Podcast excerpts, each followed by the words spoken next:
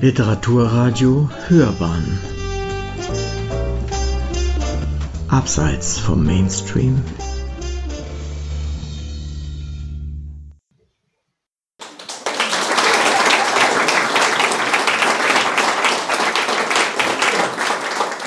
Danke, lieber Anton, für die wie immer viel zu ausführliche Lobrede und Schilderung dessen, was ich tue. Nein, ich freue mich, äh, hier zu sein in diesem sehr schönen äh, Literaturhaus. Und äh, nein, das ist für mich auch immer etwas Besonderes, wenn man hier gelebt hat. Meine Mutter lebt ja noch zum Glück hier in der Hunsbergstraße. Und insofern freue ich mich immer, wenn ich hier das Buch auch vorstellen kann. Und es sind im Laufe der Jahre ja sehr, du hast es erwähnt, sehr unterschiedliche Bücher gewesen. Und das, der Roman ist wirklich noch warm, weil er erst vor zwei Tagen, drei Tagen äh, erschienen ist. Und er führt uns, du hast es gerade schon gesagt, in eine ganz spezielle Gegend, äh, die kaum bekannt ist, weil sie auch touristisch nicht so erschlossen ist. Biarritz kennen viele, aber es liegt eben nicht in Biarritz, das Bern, sondern zwischen Po und Biarritz. Manche werden die Sauce Bernays kennen, die aber gar nicht so viel mit der Region zu tun hat, die du danach heißt. Und dort ist dieses kleine Schlösschen äh, angesiedelt. Sollen wir gleich mal mit einem Lesungsstück, ich würde auch sagen, ich habe mir überlegt, was liest man? Äh, ich glaube, es ist für diese Geschichte speziell am einfachsten, wenn ich vorne beginne. Das ist äh, in dem Fall, nein, man kann mal, bei manchen Romanen kann man gut aus der Mitte, aus der zweiten Hälfte was lesen, ohne dass man jetzt zu viel erklären muss. Hier aber, glaube ich, ist es am einfachsten, wenn ich sozusagen durchstarte und nach einem Stück Lemberger.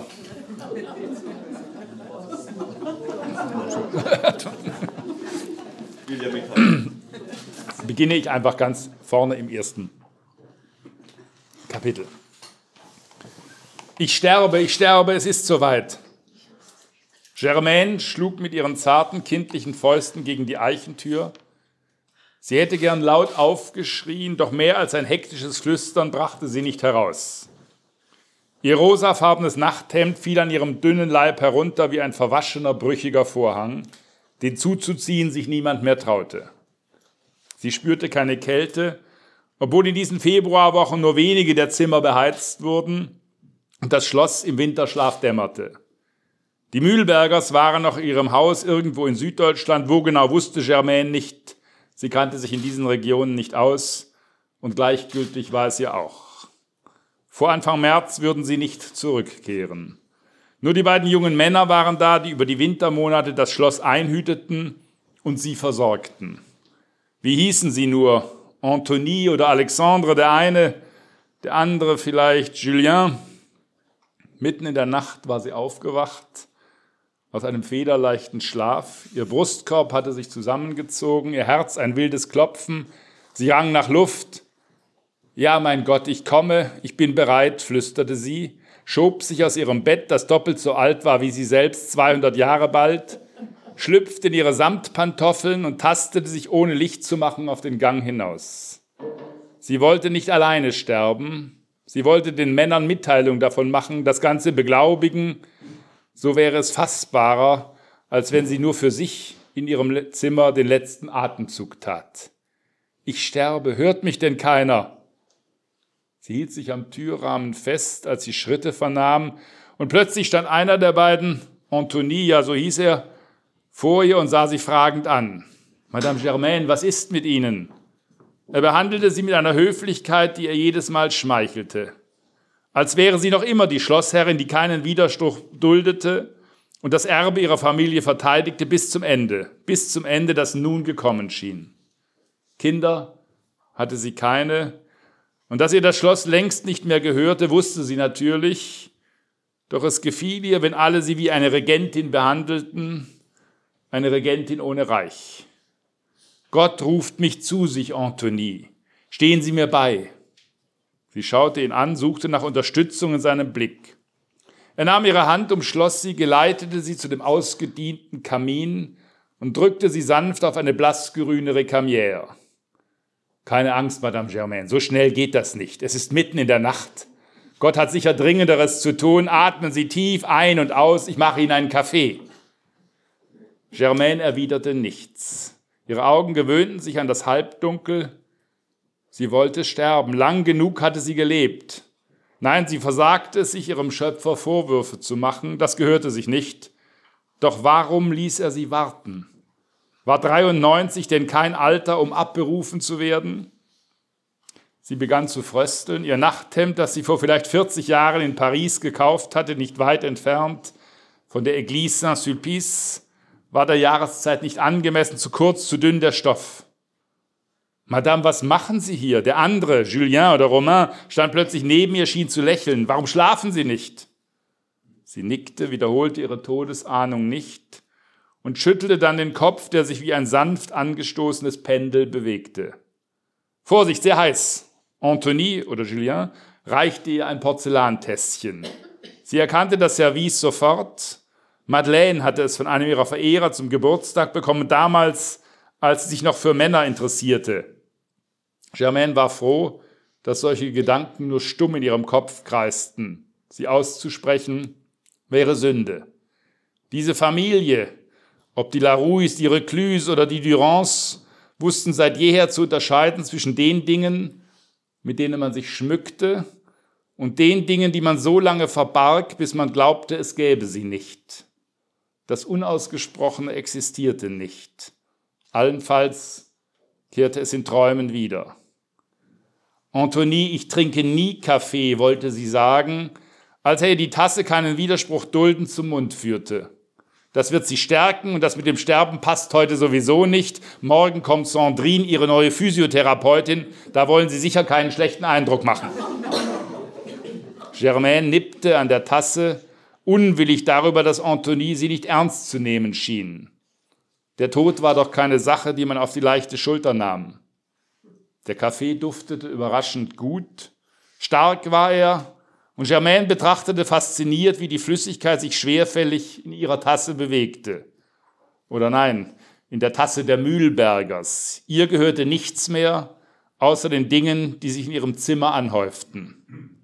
Sie nahm einen zweiten Schluck, spürte die Hitze, wie sie langsam durch ihren Körper strömte. Das fühlte sich gut an. Antonie lächelte noch immer, forderte sie auf, mehr zu trinken. Er habe eine ganze Kanne gekocht. Sie wollte widersprechen, fragen, warum das vonnöten sei. Doch sie schwieg, leerte die Tasse und zog sich die Filzdecke über die Schultern, die ihr Julien, sie hatte beschlossen, dass er so hieß, reichte. Das Getränk tat ihr wohl. Ein Gefühl, das nicht zum Sterben passte. So sicher war sie gewesen, dass diese Februarnacht die letzte ihres Lebens sein würde. Eines Lebens, dessen sie so überdrüssig war. Kapitel 2. Vorsichtig legte sie den schwarzen Hebel um und drückte auf den grün leuchtenden Knopf. Ein Brummen ertönte und Sekunden später floss ein schwarzer Strahl in eine Tasse, in die Tasse, aus der Jean jeden Nachmittag getrunken hatte. Gegen vier Uhr, wenn er sein Arbeitszimmer verließ und sich mit ihr unterhielt, nie länger als eine Viertelstunde. Germaine konnte sich nicht satt sehen am Anblick des heißen Kaffees, der aus dieser Zaubermaschine strömte. Gleich nach ihrer ausgebliebenen Begegnung mit dem Tod hatte sie Anthony beauftragt, ihr in Orthez ein solches Gerät zu besorgen. Einen leicht zu bedienenden Apparat, der in ihrem Zimmer keinen Platz wegnähme. Sie hatte Werbung dafür gesehen im Fernsehen, eine lachende ältere Dame, die die Tasten eines solchen Apparats bediente und ihr Glück nicht zu fassen schien. Wenige Handgriffe nur hatte es gebraucht, bis sie wusste, wohin sie diese merkwürdigen glänzenden Kapseln zu stecken hatte. Seitdem füllte Antonie jeden Morgen den Wassertank auf und nun gönnte sie sich täglich vier Tassen Kaffee, die sie zu festen Zeiten zubereitete. Selbst gekocht hatte sie in ihrem Leben nie. Das gehörte sich nicht für eine Schlossherrin. Und in Paris, als Jean und sie bei ihren Eltern wohnten, wohnen mussten, hatte sich Maman um alles gekümmert dass man in ihrem Alter zur Kaffeetrinkerin werden konnte. Zeitlebens hatte sie Tee vorgezogen, nicht weil er ihr schmeckte, sondern weil es sich um ein elegantes Getränk handelte. Kaffee war in ihren Augen eine proletarische Angelegenheit. Und als die Mühlbergers ins Haus kamen und ihr Kaffee vorzusetzen versuchten, hatte sie demonstrativ die Mundwinkel verzogen und nach ihrem Tee verlangt. Auf die parfümierten Teemischungen der Frère Damman die sie alle zwei Monate aus Paris kommen ließ, wollte sie während ihrer nachmittäglichen Plauderstunde im Salon nicht verzichten. Und nun das. Das letzte Mal hatte sie ihr Zimmer vor acht Jahren verlassen. Eines Morgens war ihr aufgegangen, dass es keine Notwendigkeit mehr gab, einen Fuß über ihre Zimmerschwelle zu setzen. Sie hatte Madame Mühlberger, die sie damals noch nicht mit ihrem Vornamen Luise anredete, ihren Entschluss mitgeteilt, keine Widerrede geduldet. Die Angestellten der Schlossküche oder Luise selbst brachten ihr seitdem die Mahlzeiten aufs Zimmern.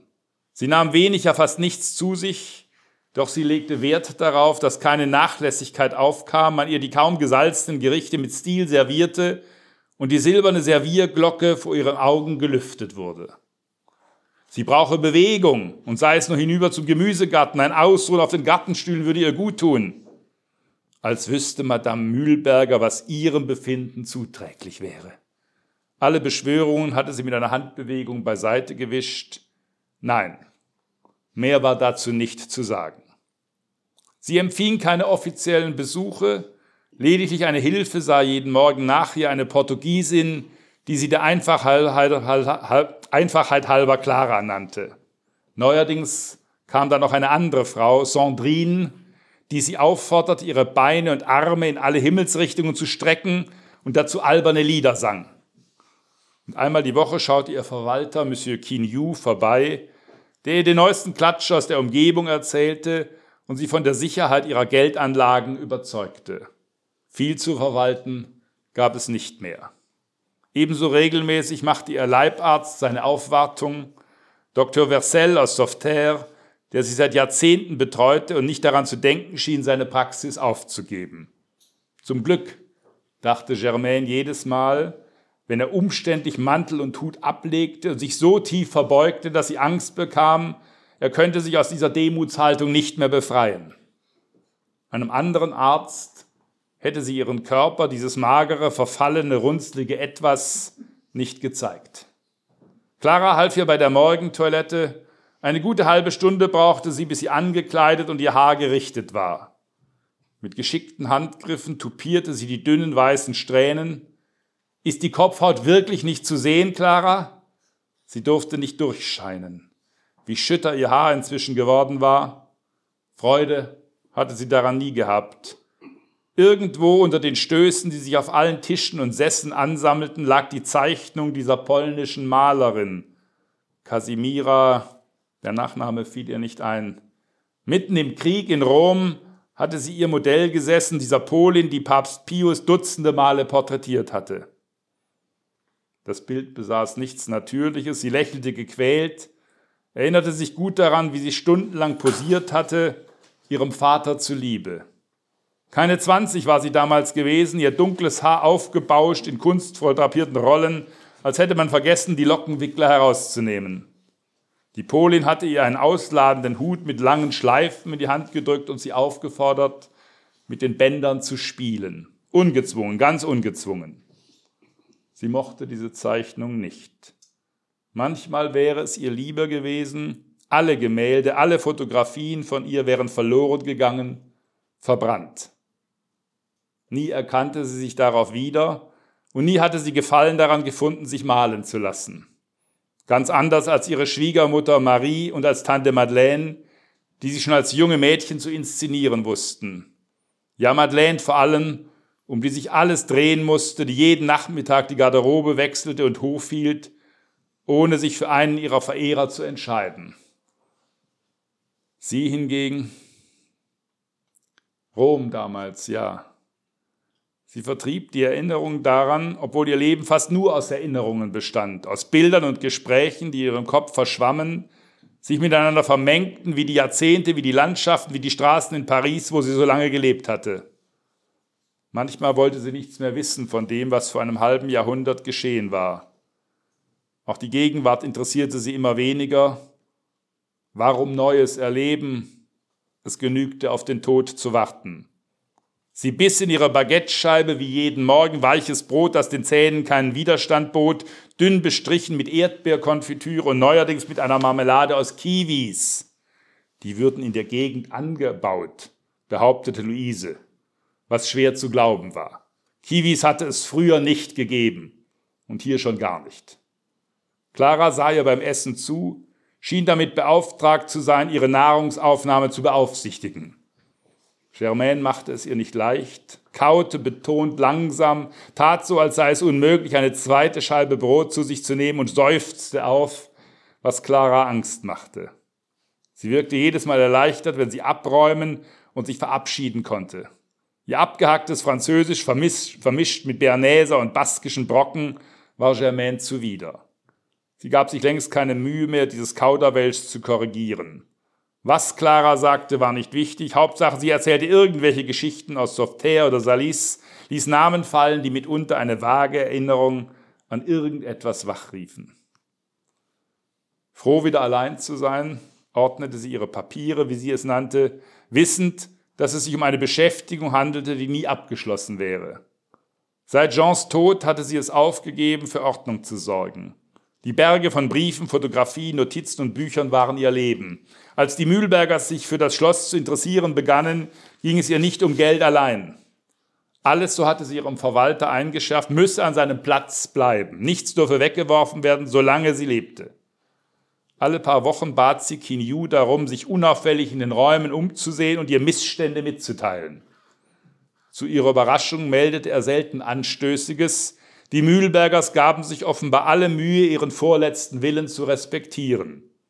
Anständige Deutsche. Erstaunlich. Sie griff nach ihrem Stock, tapste zu ihrem Radiogerät, das von zwei Vasen eingerahmt war, von leeren Vasen. Blumen wollte sie nicht um sich haben, der Blütenstaub würde sich auf ihre Bronchien legen, sie langsam ersticken. Ihre Lieblingssender waren voreingestellt. Luise hatte sie mit einem roten und grünen Punkt markiert. Am Vormittag hörte sie Radio Vatikan, während sie gegen Nachmittag zu Radio Notre Dame wechselte. Sie schloss die Augen, faltete die Hände, wenn die Choräle erklangen und gebetet wurde für den Papst in ihrem Rom, wenngleich ihr dessen Auffassungen zu modern erschienen. Und der Herr wird ihn bewahren und beim Leben erhalten und es ihm lassen Wohlergehen auf Erden und ihn nicht preisgeben den Willen seiner Feinde. Regelmäßig unterbrach Radio Notre Dame seine Sendungen, um eine helle Frauenstimme den Wahlspruch des Senders oder wie man das nannte, aufsagen zu lassen. Das Leben bekommt einen Sinn. Germaine schüttelte jedes Mal bedächtig den Kopf. Was sollte das bedeuten? Der Sinn des Lebens, was war das? Als junge Frau hatte sie geglaubt, dass sie darüber spätestens im Alter genau Bescheid wüsste. Nun war sie eine sehr alte Frau, eine Greisin, deren Gesicht, wie sie fand, gespenstische Züge annahm und immer noch fühlte sie eine Unsicherheit, die von Jahr zu Jahr wuchs. Hatte ihr Leben je einen Sinn gehabt? Was hielt ihr Leben zusammen? Diese Gedanken bedrängten sie, wenn sie sich ihnen zu lange hingab. So übertrug sie Gott die Aufgabe, Sinn zu stiften. Wenn sie lauthals betete und die Hände zur Zimmerdecke reckte, verlor sie für eine Weile ihre Zweifel. Je ungestümer sie Gott anrief, desto größer ihre Hoffnung erhört zu werden. Sterben wollte sie, ja aber nicht ohne mit sich im Reinen zu sein. Mit sich im Reinen sein, wie sollte das aussehen, sofern man sich nicht mit Lügen zufrieden gab? Vieles hatte sie vielleicht falsch gemacht. Die Ehe mit Jean, nein, der Gehorsam gegenüber Eltern, die Wertschätzung, die sie ihrem Vater zeitlebens entgegengebracht hatte. Ein Mann von Rang war er gewesen, und obwohl er seit 60 Jahren tot war, schüchterte der Gedanke an ihn sie immer noch ein. Monsieur Léon Bérard, ein Name, der in der Welt nicht vergessen war, hoffte sie. Kinder. Vielleicht wäre es mit Kindern einfacher gewesen. Sie hatte keine Valjean, ja Valjean Sie verbot sich diesen Gedanken, drehte das Radio lauter. Der Kopf sank auf ihren Oberkörper, als seien Frühstück und Mittagessen zu schwere Kost für sie gewesen. Das magere Hühnerbein in Sahnesoße, die beiden Kartoffeln und zwei Gabeln von dem roten Mais, den sie so mochte. Grand Roux, eine Maissorte, die lange verschollen gewesen war, ehe sie, wie Dr. Versel erzählt hatte, von einem Bauern in einem baskischen Kloster zufällig wiederentdeckt wurde. Deutlich weniger Wasser als der herkömmliche Mais brauche der Grand Roux. Das hatte sie sich gemerkt, während sie so vieles andere vergaß, kaum dass sie es gehört hatte. Warum behielt man das eine und das andere nicht? An der Bedeutsamkeit lag es offenkundig nicht. Den Nachmittag überdämmerte sie dahin, ohne dass das Radio sie gestört hätte. Die abgegriffene Bibel, die aus dem Besitz von Jeans Großvater Paul Reclus stammte, rutschte zu Boden und sie wachte erst auf, als sie den Kies knirschen hörte. Offenbar ein schwerer Wagen, der vor dem Haus zu stehen kam. Die Mühlbergers. Nun war es vorbei mit der winterlichen Stille. Bis in den Oktober würden sie bleiben und das Schloss zum Leben erwecken. Germaine freute sich darauf, wenngleich sie diese Regung anderen gegenüber niemals zugegeben hätte. Sie kam zurecht mit der Eintönigkeit der Wintermonate, mit Anthony und Julien, mit Clara. Früher war mit dem anbrechenden Frühjahr ihre Kraft zurückgekehrt, eine verloren geglaubte Neugier. Als hätte sie noch viele Frühlinge vor sich, als sei der Gedanke ans Sterben einer, der nur in der dunklen Jahreszeit aufkam. Sie postierte sich hinter den Vorhängen, Ihr Zimmer, darauf hatte sie seinerzeit bestanden, ging hinaus auf die Auffahrt und die Steinstufen, sodass sie alles in Blick nehmen konnte. Wenn sie zwischen Vorhang und Fensterrahmen nach unten spähte und verfolgte, wer im Schloss ein- und ausging, war sie peinlich darauf bedacht, dass niemand sie sah. Sonst käme man womöglich auf den Gedanken, dass es ihr besser ginge. In ihrem Alter erklärte sie Luise regelmäßig, sei es sinnlos, von einem gesundheitlichen Aufschwung zu reden. Wenn man Glück hatte, ging es nicht bergab. Und es war klüger, die Leute im Glauben zu lassen, dass sich nichts bessere. Sonst hieße das ja, dem Tod ließ sich ein Schnippchen schlagen. Autotüren schlugen zu. Sie sah, wie Thomas, Luises Mann, den Kofferraum öffnete, ein halbes Dutzend Gepäckstücke heraushiefte, wie Luise und Antonie sich umarmten, wie der Hund der Mühlbergers, dessen Rasse und Namen Germaine über den Winter immer vergaß und der von Jahr zu Jahr an Gewicht zulegte, sich von der Rückbank quälte und sich der Sonne entgegen blinzend wohlig in den Kies eingrub. Nun waren sie wieder da. Diese Menschen, denen das Schloss seit über 15 Jahren gehörte. Keine Bernäser, nicht einmal Franzosen. Menschen, die eigentlich nichts mit diesem Schloss und seiner Geschichte zu tun hatten, und denen es dennoch geglückt war, Germains Herz zu gewinnen.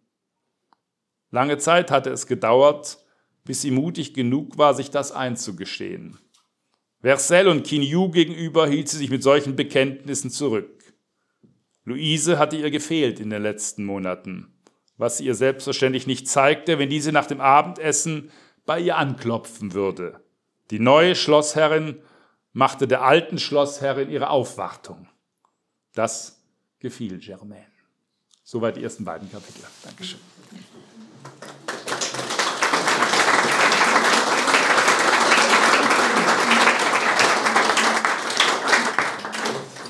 Ja, vielen Dank, äh, lieber Rainer.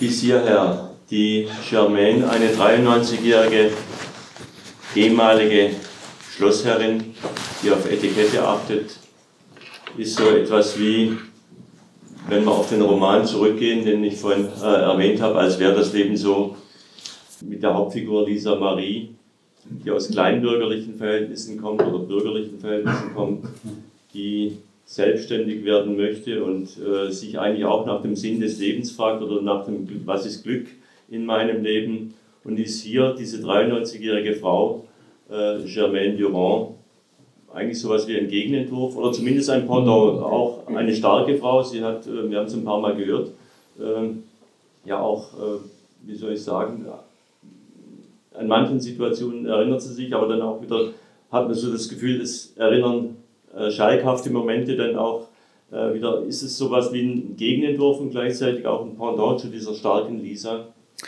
Das ist eine gute Frage. Ich habe eigentlich nie beim Schreiben darüber nachgedacht, als wäre das Leben so. Du hast es gesagt, war der Roman, der quasi eine Frauenfigur über fünf Jahrzehnte verfolgte und unterschwellig immer die Frage hatte, die Frau, die sich von niemandem dreinreden lassen äh, wollte, äh, was ist das Fazit, wenn man ein Fazit eines solches Leben, eines solches Leben ziehen kann. Das war dann der grobe Zielpunkt dieses Romans. Hier sind wir in einer ganz anderen Situation, nicht nur in einer anderen Gegend, sondern wir haben eine Frau, wir haben es gerade gehört, die 93 ist, eigentlich sterben will, seit acht Jahren nicht mehr dieses Zimmer verlässt und in ihren Erinnerungen, der Titel deutet es ja an, sich immer mehr verfängt. Das heißt, sie ist in diesem Zimmer Tag für Tag, Nacht für Nacht und verstrickt sich auch im Laufe des Buches immer wieder an diese Schlossgeschichte, seine ruhmreiche Geschichte, die bis ins frühe 19. Jahrhundert äh, zurückgreift, äh, viele Besitzerwechsel und ihr Mann war eben der letzte Schlossherr, der aber 25 Jahre jetzt auch schon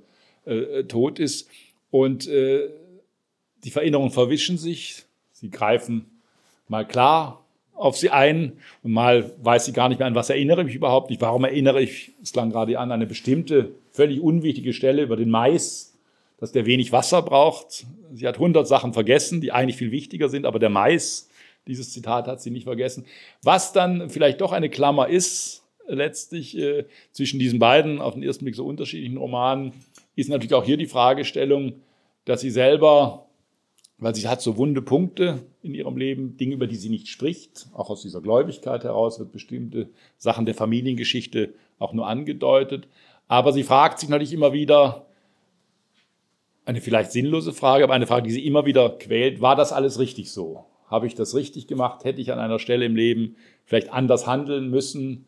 Wir nachher noch hören, wie sie ihren Mann kennenlernt, wie sie Jean in den 50er Jahren kennenlernt. Habe ich mich vielleicht auch zu lange unterbuttern lassen. Es gibt diese Madeleine und Marie, diese beiden Namen fielen gerade zwei Frauen, die auf dem Schloss eigentlich lebten, bis in die 60er Jahre hinein.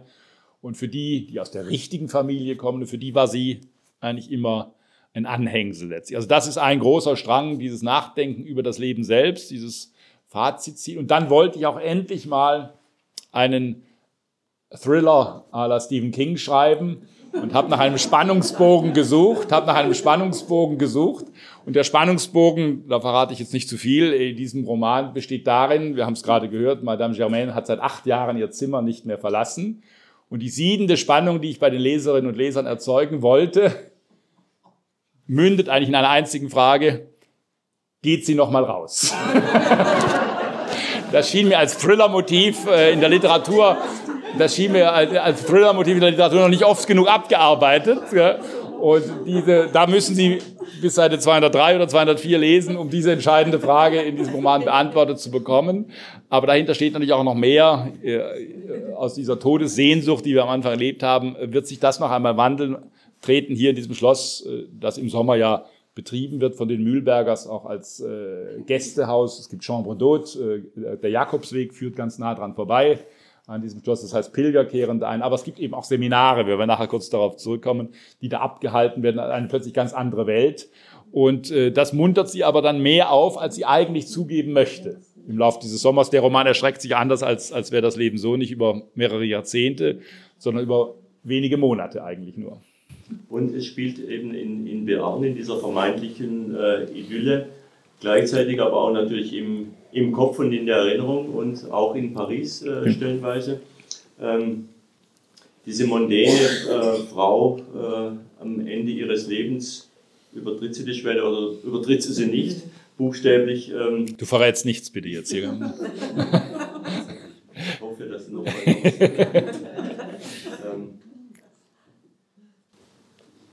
nochmal, es sind verschiedene Frauen, Frauenfiguren oder Aspekte eines, eines Frauenlebens im 20. Jahrhundert und auch im, im 21. Mhm. Jahrhundert äh, gespiegelt. Jetzt nicht nur, ich komme jetzt vom letzten Roman zurück, auch äh, in diesen Mühlbergers, die neue Schlossherrin macht mhm. der alten Schlossherrin ihre Aufwartung. Da, da treffen sich ja zwei mhm. Jahrhunderte letztendlich. Mhm. Ja, es ist letztlich auch natürlich auch ein, das hat mit den Erinnerungen zu mit der Erinnerungssucht auch. Sie kann gar nicht anders. Dieses Schloss hatte mal in, den, in der Zwischenkriegszeit, zwischen den beiden Weltkriegen, äh, war das ein Treffpunkt für Intellektuelle dort. Im, die Pariser kamen im Sommer dorthin. Der Vater, wir haben es gerade gehört, von Madame äh, Durand, durchaus ein bekannter Politiker, Minister gewesen, äh, Dichter. Es gibt einen Dichter, Francis Jam, der äh, in der Gegend dort äh, aufgewachsen, gelebt ist. Äh, Germains Mann, Jean verbringt sein halbes Leben damit, diesem Dichter Francis Jam zu huldigen und selber gar nicht mehr zu schreiben, sondern nur dem anderen Dichter zu huldigen. Das heißt, das war ein intellektueller Schlosstreffpunkt bis in die 50er, 60er hinein. Und dann spiegelt sich natürlich auch dieser äh, ja, Verfall, ist vielleicht zu stark gesagt, aber diese völlige Veränderung, dieses mondäne Schlossleben, intellektueller Treffpunkt, wo die Leute aus Paris angereist sind, berühmte äh, Autoren haben dort den Sommer verbracht oder zumindest einige Tage lang äh, verbracht und davon ist nichts mehr geblieben. Jean ist, wie gesagt, in den 80er Jahren gestorben. Das Schloss ist allmählich verfallen. Also Madame Durand musste es auch verkaufen. Sie konnte nur noch ein, zwei Zimmer heizen, äh, weil äh, oben die Termiten im Dachstuhl äh, letztlich, das heißt, sie war darauf angewiesen, dass sie einen Käufer, in dem Fall eben dieses deutsche Paar, findet. Aber es ist natürlich, du hast es gesagt, auch ein Rückblick auf eine verblichene Schlosszeit. Kein mondänes Schloss, kein Versailles, aber doch ein Schlösschen dort im Bearn, das einmal ein künstlerischer Treffpunkt äh, war in Frankreich. Und es kommt eben auch, ähm, du hast es ja angedeutet, mit, äh, mit Rom und äh, dem Thema Vatikan, ähm, kommt ja dann noch die Geschichte mit ihrem Vater hinzu. Er war äh, mhm. Botschafter im, im, Heiligen Stuhl, in Anführungszeichen, und ähm, äh, ist jetzt eben, äh, war im Vichy, äh, in der Vichy-Regierung bzw. im Vichy-Regime ja äh, nicht ganz unbeschadet hervorgegangen. Genau, das ist, es ist natürlich, ja, genau, weil diese Erinnerung kommt auch, aber sie kommt natürlich, das ist wichtig, es geht ja hier nicht um ein Geschichtsbuch oder einen Abriss äh, der französischen Geschichte des 20. Jahrhunderts, sondern sie kommt nur auf, wo sie Madame Germain betrifft, wo sie plötzlich persönlich betroffen ist, das ist ganz wichtig, du hast es gesagt, der Vater in Misskredit geraten, weil er eben sich als Botschafter hat verdient lassen, durchaus vielleicht in guter Absicht auf den Papst einwirken zu können in dieser Kriegssituation im Zweiten Weltkrieg. Aber er war nach dem Krieg äh, geächtet, konnte erst ein paar Jahre später überhaupt nach Frankreich zurückkehren und hat nie mehr äh, diese Reputation äh, wiedererlangt. Das quält die Tochter, weil sie ihren Vater ja nicht angehimmelt hat, auch ein strenger, abweisender Vater, aber sie hat sich von ihm eigentlich nie lösen können. Und äh, ganz in der Nähe übrigens von diesem Schloss, das wird nur ganz kurz erwähnt, ist das Konzentrationslager von Gürs. Äh, auch das ist natürlich dann wieder verknüpft äh, mit diesen äh, Geschehnissen. Aber all diese Geschehnisse, das war mir wichtig, das auch sozusagen hinzubekommen beim Schreiben. Sind nur in der Erinnerung gespiegelt letztlich. Mal kräftig, mit kräftigen Farben, manchmal mit ganz unwichtigen Dingen, äh, die plötzlich so wichtig scheinen wie diese großen historischen Dinge. Aber äh, man soll langsam beim Lesen auch merken, wie diese Figur natürlich auch von manchen Erinnerungen gequält ist. Dann gibt es aber auch schöne Erinnerungen, Erinnerungen, äh, die sie immer wieder deswegen repetiert, weil sie so schön sind. Also das als Mischung zwischen Geschichte, persönlichem Erleben, aber immer bezogen auf die Hauptfigur, Madame Durand. Und diese Geschichte ist eben, äh, lebt in Erinnerung und auch äh, durch das Süddeutsche oder äh, durch das Ehepaar der, der Mühlbergers, durch die Luise und äh, den Thomas Mühlberger, ja. die eben auch ähm, ja, das, die Geschichte mit in ihrem eigenen äh, ja. Gepäck mitbringen. Und deshalb äh, auch der Satz, ja, anständige Deutsche. Ja, das ist ja eigentlich ein äh, Unding, weil dieses Schloss, das spielt in einem Kapitel eine Rolle, dort hat sich auch ein Widerstandsnest gebildet, damals gegen äh, die Deutschen. Äh, die Grenze, Demarkationslinie verläuft da ganz eng dran. Und das ist noch das Paradox sozusagen, dass Deutsche jetzt dieses Schloss übernehmen. Das hat natürlich auch im Dorf für Aufruhr gesorgt, äh, muss dieses Schloss, das sogar mit dem Wieder, einerseits durch den Vater von Madame Durand, äh, mit dem Vichy verbunden war, aber auch es gab eben dieses Widerstandsnest auch in diesem Ort in der Familie. Und dann kommt ein deutsches Paar, und kauft dieses Schloss. Äh, da ist ganz klar, wer in Frankreich mal war, äh, egal wo in der Provinz, das ist natürlich erst einmal ja kein Affront, aber doch wird mit großem Misstrauen betrachtet, dass ausgerechnet dieses ehrwürdige Schloss jetzt von zwei Deutschen gekauft wird. Und ähm, ja, diese, diese Welt, diese andere Epoche, die hereinragt, äh, du hast es ja gesagt, ist auch historisch gespiegelt durch, durch Figuren wie eben dieses, äh, diesen Leon Berard und äh, den Francis äh, Jam, äh, der, du wirst es als Schlagerfan ja wissen, oder äh, Chansonnier-Kenner, auch für äh, Georges Brassens ja, wichtig war. Ja. Ähm, diese, sind es diese, diese Zwischenebene, brauchst du die, um, um quasi die Atmosphäre geschichtlich noch abzu, abzudichten oder es gehört zu ihrer Biografie dazu. Ich glaube, das ist das ganz Entscheidende. Sie hat diese Biografie. Sie will, wir haben es gerade schon ein bisschen gehört, Manches will sie gar nicht erinnern, manches drängt sie weg, äh, auch was ihren Mann äh, betrifft. Äh, darüber kann sie auch im Alter nicht sprechen und wird es auch wahrscheinlich nie mehr lernen. Aber, und das werden wir gleich noch merken, es hat natürlich im Schloss auch zum Glück im Sommer andere Personen. Da gibt es nicht nur diese Physiotherapeutin, die sie quält jeden Morgen, sondern es gibt immer wieder die Köche wechseln, es sind Sommerköche da für die Gäste, für die Seminarteilnehmer. Und da kommen plötzlich junge Menschen, äh, der Koch Gabriel und einer, der mit einer Schweizerin befreundet ist, und die mischen Madame Germaine auf. Sie will das eigentlich nicht, weil es ist ja eigentlich eher alles nicht besser geworden äh, im Leben. Aber dann merkt sie, äh, wenn sie mit diesen Jungen spricht, ja, so uninteressant ist dann das doch nicht, was die erzählen. Die benehmen sich völlig unmöglich natürlich, so wie man sich nicht in einem Schloss benimmt. Aber damit muss sie sich irgendwann abfinden, dass hier nichts mehr so ist wie in den 30er Jahren beispielsweise oder dann in den 50er, 60er Jahren. Und sie lebt in Erinnerungen und ist trotzdem eben Teil äh, des Schlosses und schaut auch nach draußen. Und äh, wir haben es ja gesehen, sie steht am Fenster und, und will mitkriegen, was, was passiert. Und Ja. äh, sie ist ja nicht abgeschieden. Sie ist Nein, sie ist auch neugierig letztlich. Natürlich, ich habe es ja, es kam mir gerade vor, sie würde das niemals zugeben, dass sie sich dafür interessiert, wer da jetzt kommt. Gell? Aber es kommt dann auch noch später im Laufe des Buches ein Schriftsteller, der im Zelt schläft, draußen auf der Wiese. Eine Katastrophe für sie als ehemalige Schlossherrin. Ja, das wird ein Schriftsteller sein, der draußen im Zelt äh, die Nacht äh, verbringt. Nein, aber sie ist neugierig geblieben und je im Sommer neugieriger als im Winter. Im Winter ist ja gar nichts los. Da sind sozusagen die Mühlbergers nicht mal da. Und dann kommen auch die Seminarteilnehmer und haben die, wir kommen gleich darauf zurück, haben sehr merkwürdige Seminarthemen, die auch völlig fremd sind. Aber das ist immer dann trotz ihres hohen Alters, äh, sie nimmt das äh, wahr und sie denkt auch darüber nach, auch wenn sie erstmal sagt, wie absurd ist das alles, was aus unserem Schloss geworden ist, wie gut, dass Jean, mein Mann, das nicht mehr erleben muss. Das denkt sie auch ganz oft natürlich. Ich glaube, schon haben wir jetzt äh, die Brücke zum Kennenlernen. Genau.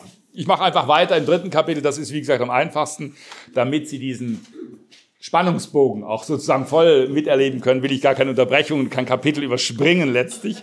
Äh, Bis zum Schluss müssen Sie, wenn Sie Lust haben, dann sowieso selber lesen. Drittes Kapitel. Madame Germaine, wir sind ja so froh, wieder hier zu sein. Thomas wollte erst nächste Woche fahren, aber nicht mit mir. Es gibt Unmengen zu tun, schließlich haben wir im Sommer einiges vor. Gut sehen Sie aus, Germaine. Anthony hat mir erzählt, dass Sie neuerdings auf Kaffee schwören. Das macht einen munterer als der fade Tee, nicht wahr? Selbst wenn der aus dem Marais kommt. Luise redete auf Germaine ein, tätschelte ihren faltigen, mageren Arm, den eine brüchig gewordene Seidenbluse kaschierte. Sie versprühte eine Energie, als wollte sie schon am ersten Abend das Schloss aus den Angeln heben. Ohne Punkt und Komma erzählte sie von ihren Kindern, vom Sohn, der als Sportfunktionär ein wichtiges Amt übernommen hat, von den Enkeln, die im August zu Besuch kämen und von den Seminaren, die in den nächsten Monaten stattfinden würden. Eines über Simenon, den Krimi-Autor, eines über Wildkräuter, eines über ökologische Verantwortung im Lichte des Philosophen Hans Jonas und eines über spirituelle Atemtechniken. Das würde Sie doch sicher interessieren. Ein junger Pariser Koch, Gabriel und seine Freundin Selina, eine Schweizerin, hätten außerdem ihr Kommen zugesagt und würden den Sommer über alle verköstigen. Der Gemüsegarten müsse dringend neu angelegt werden und Thomas habe ihr versprochen, die Buhlbahn, die in katastrophalem Zustand sei, herzurichten. Und dann, liebe Germaine, machen wir ein Spielchen. Wie ich Sie kenne, werden Sie uns das Nachsehen geben. Germaine setzte ein dünnes Lächeln auf, das ihrem Gegenüber einerseits Höflichkeit zollen, andererseits eine gewisse Erschöpfung andeuten sollte. Manche Wörter hakten sich umgehend in ihrem Kopf fest, Wörter, die es früher nicht gegeben hatte. Atemtechniken. Was sollte das sein? Sie hatte sich über das Atmen nie Gedanken gemacht, war froh, wenn sie überhaupt Luft bekam und morgens den sanften Windzug spürte, der durch ihr nur angelehntes Fenster ins Zimmer drang. Welche unterschiedlichen Techniken sollte es beim Atmen geben? Durch die Nase oder durch den Mund? Ja, gewiss. Aber sonst?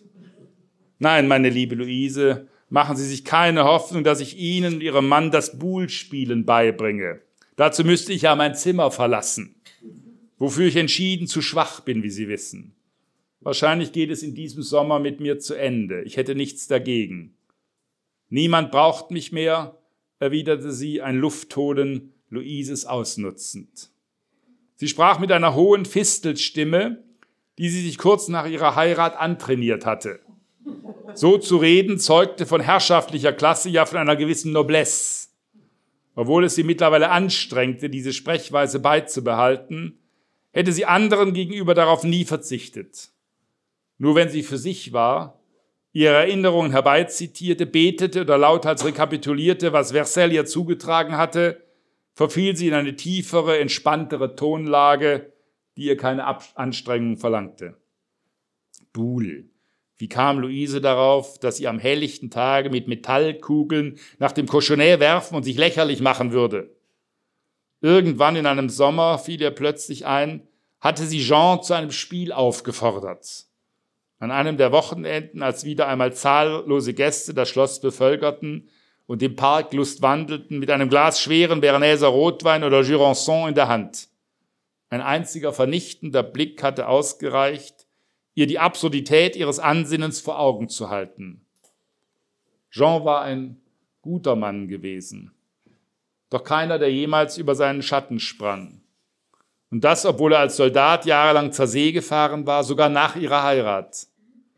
Sich das Jackett abzustreifen, gar die Hemdsärmel hochzukrempeln, um einen, um einen Buhlsieg zu kämpfen, das passte nicht zu ihm. Sie selbst hätte gern den Mut gehabt, sich über Konventionen hinwegzusetzen, hinunter zum Bach zu laufen, die Stelle der Bauernhöfe zu durchstreifen. Warum hatte sie das so selten getan? Germaine atmete kräftig aus, bemerkte erst in diesem Moment, dass Luise noch immer an ihrer Seite saß und ihr zwei Blättchen der Kirchengemeinde reichte. Müde sei sie nun, hauchte sie, und ja, ein kleines Stück Seehecht morgen, das nehme sie gern zu sich, falls sich Appetit einstellen würde. Die Tür fiel ins Schloss. Es regte sich immer etwas im Haus, auf der Treppe und unten im Foyer. Der Hund, eine Art Bernhardiner, wie sie sich jetzt zu erinnern meinte, bellte. Neue Besucher wahrscheinlich. Germaine griff nach dem kleinen Teller mit mundgerechten Schinkenstreifen, die sie so lange einspeichelte, bis sie sich in einen salzigen Brei verwandelten und ihr die Kehle hinunterglitten. Nicht irgendein Schinken, freilich, nein, Schinken aus Bayonne. Anderer kam ihr nicht auf den Tisch.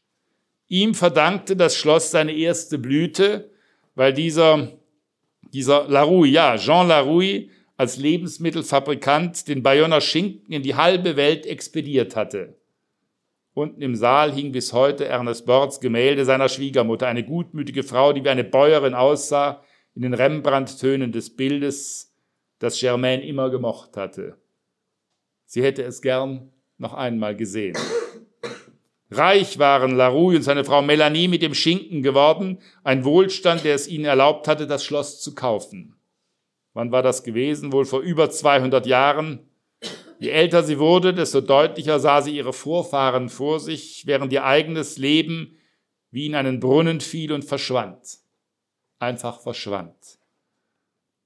Laroues Tochter, nein, Enkelin, Henriette hieß sie, heiratete dann Paul Reclus, Jeans Großvater, den berühmten Mediziner. 1880 war das gewesen, in Flauberts Todesjahr. Das wusste sie genau, ohne zu wissen warum. Das Jahr ihrer eigenen Hochzeit entfiel ihr hingegen immer häufiger. Und alles hatte mit Schinken angefangen. Stückchen für Stückchen wie Lakritz nahm sie ihn zu sich und im Zimmer breitete sich allmählich ein süßlicher Geruch aus. Wie das wieder stinkt hier. Clara wedelte morgens empört mit den Händen, wenn sie hereinkam und die angetrockneten Schinkenreste mit gespieltem Ekel beiseite räumte. Es gibt keinen besseren Schinken nirgendwo auf der Welt, murmelte Germaine vor sich hin. Dann fiel ihr Kopf vornüber. Erst ein paar Stunden später schreckte sie hoch. Draußen schimmerte ein mattes Licht durch die stockdunkle Nacht. Und es dauerte eine Weile, bis ihr wieder einfiel, wer sie war und wo sie sich befand. Ein winziges Schinkenstückchen hing in ihrem Gebiss fest. Mit der Zunge versuchte sie sich heranzutasten, doch erst als sie später im Bett lag, erwischte sie das Bröckelchen. Dann schlief sie ein, traum- und erinnerungslos. Kapitel 4. Ja, so ist es gut. Das rechte Bein nach links, das linke nach rechts. Und jetzt verabschieden wir uns von unserem geliebten Stuhl, Madame, sonst wachsen Sie darin fest. Germaine verzog keine Miene, nicht einmal Verachtung wollte sie Sandrine gegenüber an den Tag legen. Das wäre zu viel an Aufmerksamkeit gewesen. Schließlich gehörte sie zum Dienstpersonal. Obwohl, ja gewiss, Sandrine war keine Angestellte der Mühlbergers, hatte irgendwo in Orthez eine Praxis. Antonie hatte sie verpflichtet, mit ihr einmal am Tag gymnastische Übungen und anderen Firlefanz zu machen. Sie war sicher noch keine 40, diese rundliche Person, die ihre Aufgabe so energisch anpackte, als wollte sie Germains Knochengestell zu Leistungen bewegen, die es schon vor einem halben Jahrhundert überfordert hätten. Und Wasser sollte sie trinken, ständig. Luise und Sandrine wurden nicht müde, ihr das einzubläuen. Drei Liter mindestens pro Tag, um sich vor dem Austrocknen zu bewahren. Als wäre da noch Hoffnung. Als hätte es Sinn, diesen verdorrten Weinstock, zu dem ihr Körper geworden war, zu tränken. Sport und Körperertüchtigung war sie seit jeher aus dem Weg gegangen. Damals, ja damals im Vatikan wäre sie gern mit anderen Mädchen unterwegs gewesen, hätte sie jedes Spiel gespielt, um der Einsamkeit zu entkommen. Aber außer ihr gab es keine Kinder dort. Nicht einmal zur Schule durfte sie gehen. Papst Pius, der hatte sie empfangen. Das war ein Ereignis. Und tagelang hatte ihre Mutter mit ihr den angemessenen Knicks geübt, unumgänglich als Zeichen der Ehrerbietung. Wäre sie nicht so schwach auf den Beinen, gelänge ihr dieser Knicks noch heute. An die bleierne Stimmung im Vatikan erinnerte sie sich gut an Papas unnahbare Miene, dass er in jenen Kriegsjahren im Auftrag der Vichy-Regierung in den Vatikan beordert worden war, erfuhr und begriff sie erst Jahre später. Er hatte sein Bestes versucht, um auf den Papst einzuwirken, ihn zum offenen Eintreten gegen die Deutschen zu bewegen. Genützt hatte es nichts und nach dem Krieg zog sich Papa, der hoch angesehene Leo Berard, aus dem politischen Leben zurück. Sein eigener Entschluss sei das gewesen, versicherte er Freunden gegenüber, sobald die Rede auf diese Zeit kam. Ob das stimmte? Selbst nach so vielen Jahren senkte Germaine ihre innere Stimme, wenn sie über ihren Vater nachdachte. Dass man ihn, den mehrfachen Minister, genötigt haben könnte, von der politischen Bühne abzutreten, schien ihr unvorstellbar. Dass er sich mit den Vichy-Leuten eingelassen hatte, ebenso. Er wollte das Beste für Frankreich und für Europa. Madame, Madame, hören Sie mir überhaupt zu? Es wäre hilfreich, wenn Sie Ihren Fuß zumindest ein paar Zentimeter anheben würden. So kommen Sie nie in Schwung. Sandrine lächelte Germaine an, schien den morgendlichen Wettstreit zu genießen. Was sich Sandrine wohl dachte, dass sie schon mit ganz anderen Alten zurechtgekommen war, dass es darauf ankam, ihr das Gefühl zu geben, das Heft des Handelns in der Hand zu haben, wie es sich für eine Schlossherrin im Ruhestand gehörte. Germaine schaute Sandrine verständnislos an. Ihre Füße sollte sie anheben, mit den Zehen wackeln? Nein, Sandrine, lassen Sie das. Ich strebe keine Ballettkarriere an. Dennoch setzte sie ihre Ferse kräftig auf, als hätte sie die Absicht, ihren Fuß gleich in die Luft zu strecken. Was bildete sich diese Person ein? Sportliche Betätigung. Wie war sie darauf gekommen? Ja, Rom. Schwimmen, Radfahren, das wäre schön gewesen. Vielleicht hätte sie sogar beim Lawn-Tennis eine gute Figur gemacht. Mit Jean war da später so wenig anzufangen wie mit ihrem Vater. Wenn er sich nicht hinter seinen Büchern verkroch, unternahm er allenfalls Wanderungen drüben in den Pyrenäen. Und ja, im Sommer waren sie ab und zu nach Biarritz gefahren, an den Atlantik, lange bevor die Touristen die Küste in Beschlag nahmen. Sich im Badeanzug vor anderen Menschen zu zeigen, das hatte ihr einiges abverlangt. Sie sprang schnell ins Meer, um sich in der Brandung zu verstecken, beobachte Jean unauffällig, wie er sich linkisch am Strand bewegte in seiner bis zum Knie reichenden Badehose, als wollte er sich für eine Nebenrolle in einem Jacques Tati-Film bewerben. Nein, oft waren sie nicht nach Biarritz gefahren, obwohl es ihr gefallen hatte, wenn die Wellen über ihrem Kopf zusammenschlugen und sich niemand dafür interessierte, wie ihre Frisur saß. Eine Viertelstunde später, nachdem es Sandrine gelungen war, Germaine zum Aufstehen und zu einem Gang von einer Zimmerecke in die andere zu bewegen, endete die Gymnastikstunde. Nun plaudern wir ein wenig, Madame, wenn es Ihnen recht ist. Irgendwie müssen Sie die Zeit bis zum Mittagessen ja herumbekommen. Ausruhen und den Mund halten, das können Sie später im Grab lang genug. Germaine fand Sandrines forschen, unbekümmerten Ton respektlos. Insgeheim hatte sie den Verdacht, dass Sandrine sie damit aus der Reserve locken wollte. Die alten Regeln galten nicht mehr. Luise zum Beispiel fand nichts dabei, Gästen den Kuchen und das Gebäck selbst zu servieren. Ja, ihnen sogar den Kaffee einzuschenken, das musste man sich einmal vorstellen. Eine Schlossherrin, die vom Personal nicht zu unterscheiden war. Wie anders war das früher gewesen, als das Schloss den ganzen Sommer über wie ein Taubenschlag war, die Menschen ein- und ausgingen, Vorträgen zuhörten oder einfach im Freien saßen und aßen, was ihnen kredenzt wurde.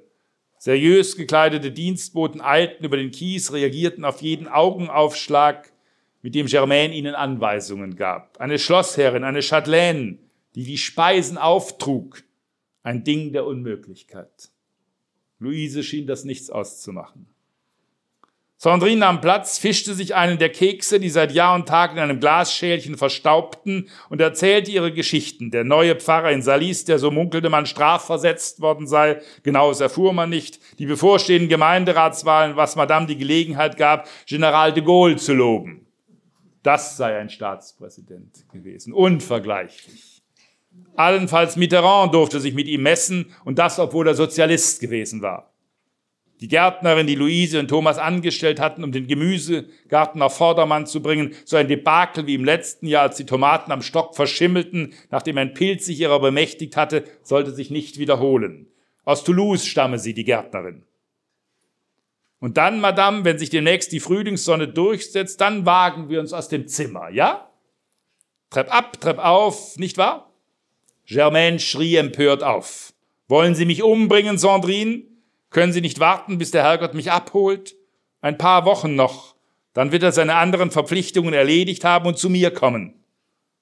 Manchmal denke ich mich, er hat mich vergessen.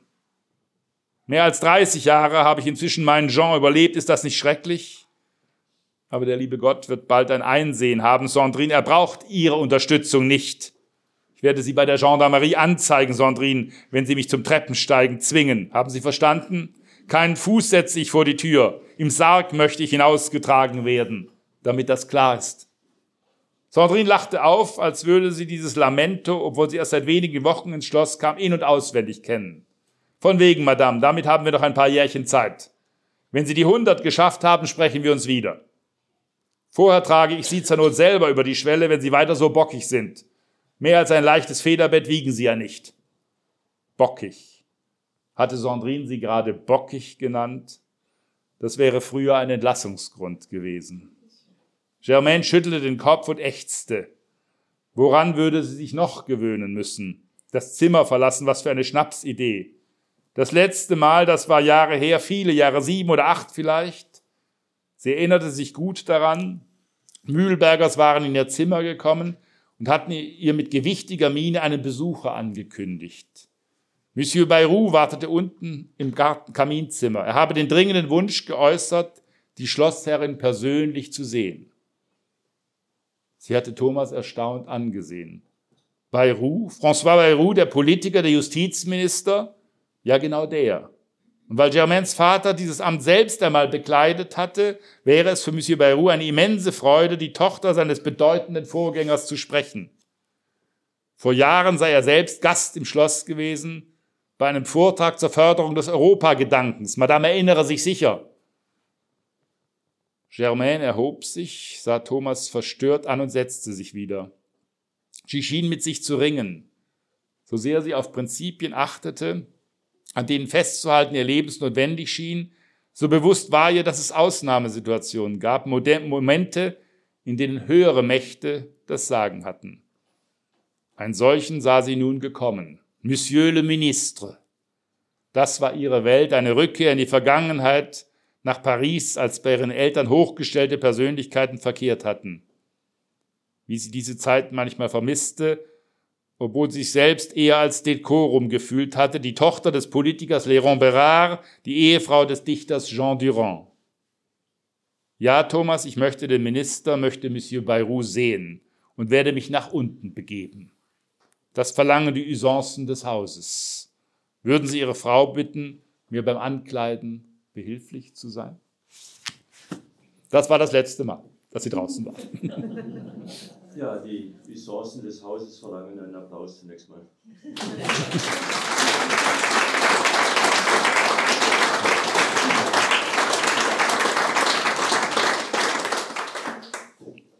Wir lernen jetzt äh, mit der Hauptfigur Lisa Marie, die aus kleinbürgerlichen Verhältnissen kommt oder bürgerlichen Verhältnissen kommt, die selbstständig werden möchte und äh, sich eigentlich auch nach dem Sinn des Lebens fragt oder nach dem, was ist Glück in meinem Leben. Und ist hier diese 93-jährige Frau, äh, Germaine Durand, eigentlich sowas wie ein Gegenentwurf oder zumindest ein Pendant, auch eine starke Frau, sie hat, äh, wir haben es ein paar Mal gehört, äh, ja auch, äh, wie soll ich sagen, an manchen Situationen erinnert sie sich, aber dann auch wieder hat man so das Gefühl, es erinnern äh, schalkhafte Momente dann auch äh, wieder, ist es sowas wie ein Gegenentwurf und gleichzeitig auch ein Pendant zu dieser starken Lisa?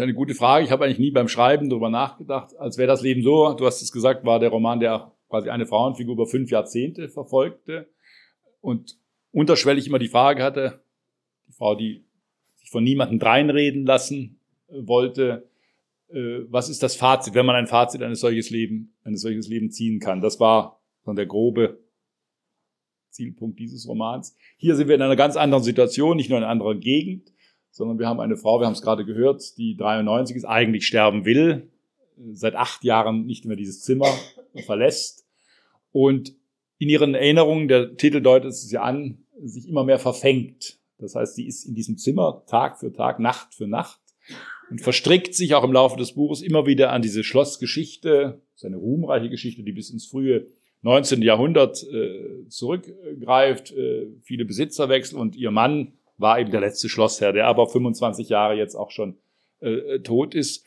Und äh, die Vererinnerungen verwischen sich, sie greifen mal klar auf sie ein und mal weiß sie gar nicht mehr an was erinnere ich mich überhaupt nicht. Warum erinnere ich, es klang gerade an, eine bestimmte, völlig unwichtige Stelle über den Mais, dass der wenig Wasser braucht. Sie hat hundert Sachen vergessen, die eigentlich viel wichtiger sind, aber der Mais, dieses Zitat hat sie nicht vergessen.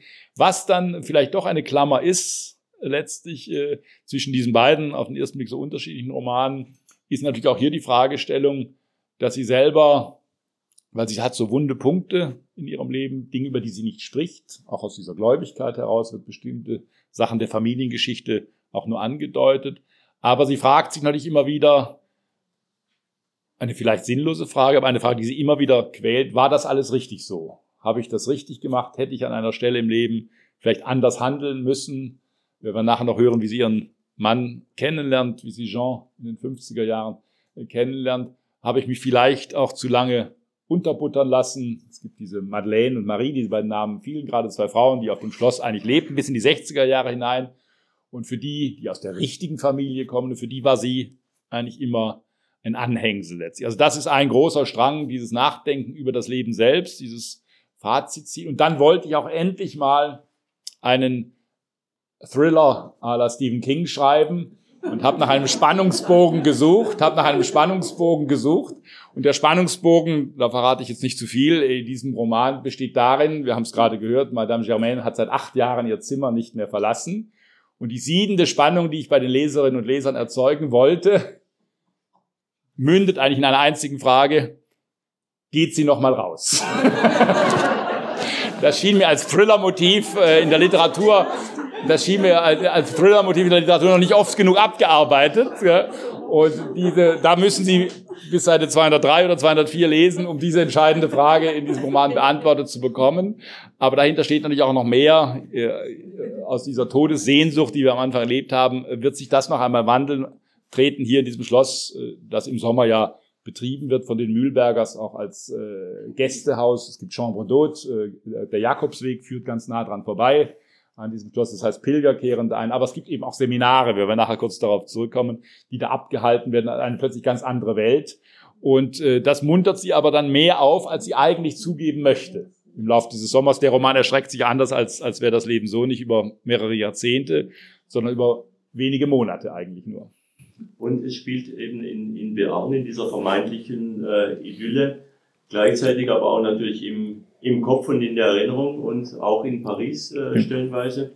Ähm, diese mondäne äh, Frau äh, am Ende ihres Lebens übertritt sie die Schwelle oder übertritt sie sie nicht, buchstäblich. Ähm, du verrätst nichts bitte jetzt hier. ich hoffe, dass noch mal ähm,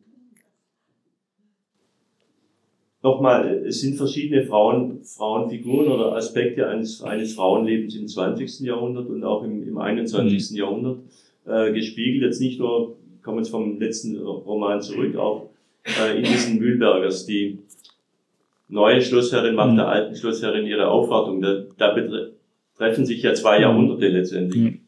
Ja, es ist letztlich auch natürlich auch ein, das hat mit den Erinnerungen zu, mit der Erinnerungssucht auch. Sie kann gar nicht anders. Dieses Schloss hatte mal in, den, in der Zwischenkriegszeit, zwischen den beiden Weltkriegen, äh, war das ein Treffpunkt für Intellektuelle dort. Im, die Pariser kamen im Sommer dorthin. Der Vater, wir haben es gerade gehört, von Madame äh, Durand durchaus ein bekannter Politiker, Minister gewesen, äh, Dichter. Es gibt einen Dichter, Francis Jam, der äh, in der Gegend dort äh, aufgewachsen, gelebt ist.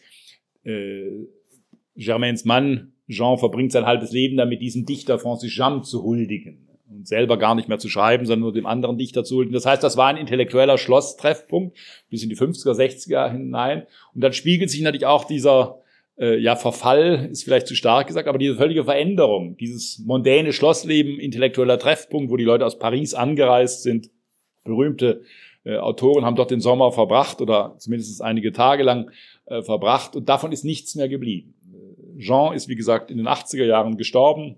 Das Schloss ist allmählich verfallen, also Madame Durand musste es auch verkaufen. Sie konnte nur noch ein, zwei Zimmer heizen, äh, weil äh, oben die Termiten im Dachstuhl äh, letztlich. Das heißt, sie war darauf angewiesen, dass sie einen Käufer, in dem Fall eben dieses deutsche Paar, findet. Aber es ist natürlich, du hast es gesagt, auch ein Rückblick auf eine verblichene Schlosszeit. Kein mondänes Schloss, kein Versailles, aber doch ein Schlösschen dort im Bären, das einmal ein künstlerischer Treffpunkt war in Frankreich.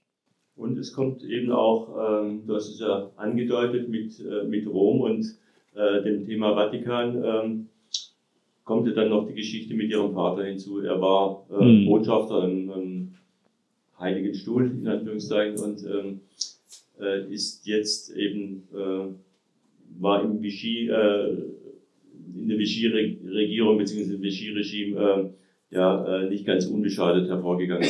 genau, das ist es ist natürlich Erinnerung ja, genau, weil diese Erinnerung kommt auch, aber sie kommt natürlich, das ist wichtig. Es geht ja hier nicht um ein Geschichtsbuch oder einen Abriss äh, der französischen Geschichte des 20. Jahrhunderts, sondern sie kommt nur auf, wo sie Madame Germain betrifft, wo sie plötzlich persönlich betroffen ist. Das ist ganz wichtig. Du hast es gesagt. Äh, der Vater in Misskredit geraten, weil er eben sich als Botschafter hat verdient, das durchaus vielleicht in guter Absicht auf den Papst einwirken zu können in dieser Kriegssituation im Zweiten Weltkrieg. Aber er war nach dem Krieg äh, geächtet, konnte erst ein paar Jahre später überhaupt nach Frankreich zurückkehren und hat nie mehr äh, diese Reputation äh, wiedererlangt. Das quält die Tochter, weil sie ihren Vater ja nicht angehimmelt hat, auch ein strenger abweisender Vater, aber sie hat sich von ihm eigentlich nie lösen können. Und äh, ganz in der Nähe übrigens von diesem Schloss, das wird nur ganz kurz erwähnt, ist das Konzentrationslager von Gürs. Äh, auch das ist natürlich dann wieder verknüpft äh, mit diesen äh, Geschehnissen. Aber all diese Geschehnisse, das war mir wichtig, das auch sozusagen hinzubekommen beim Schreiben. Äh, sind nur in der Erinnerung gespiegelt letztlich. Mal kräftig, mit kräftigen Farben, manchmal mit ganz unwichtigen Dingen, äh, die plötzlich so wichtig scheinen wie diese großen historischen Dinge. Aber äh, man soll langsam beim Lesen auch merken, wie diese Figur natürlich auch von manchen Erinnerungen gequält ist. Dann gibt es aber auch schöne Erinnerungen, Erinnerungen, äh, die sie immer wieder deswegen repetiert, weil sie so schön sind. Also das als Mischung zwischen Geschichte, persönlichem Erleben, aber immer bezogen auf die Hauptfigur, Madame Durand. Und diese Geschichte ist eben, äh, lebt in Erinnerung und auch äh, durch das Süddeutsche oder äh, durch das Ehepaar der, der Mühlbergers, durch die Luise und äh, den Thomas Mühlberger, ja. die eben auch äh, ja, das, die Geschichte mit in ihrem eigenen äh, ja. Gepäck mitbringen. Und deshalb äh, auch der Satz, äh, ja, anständige Deutsche.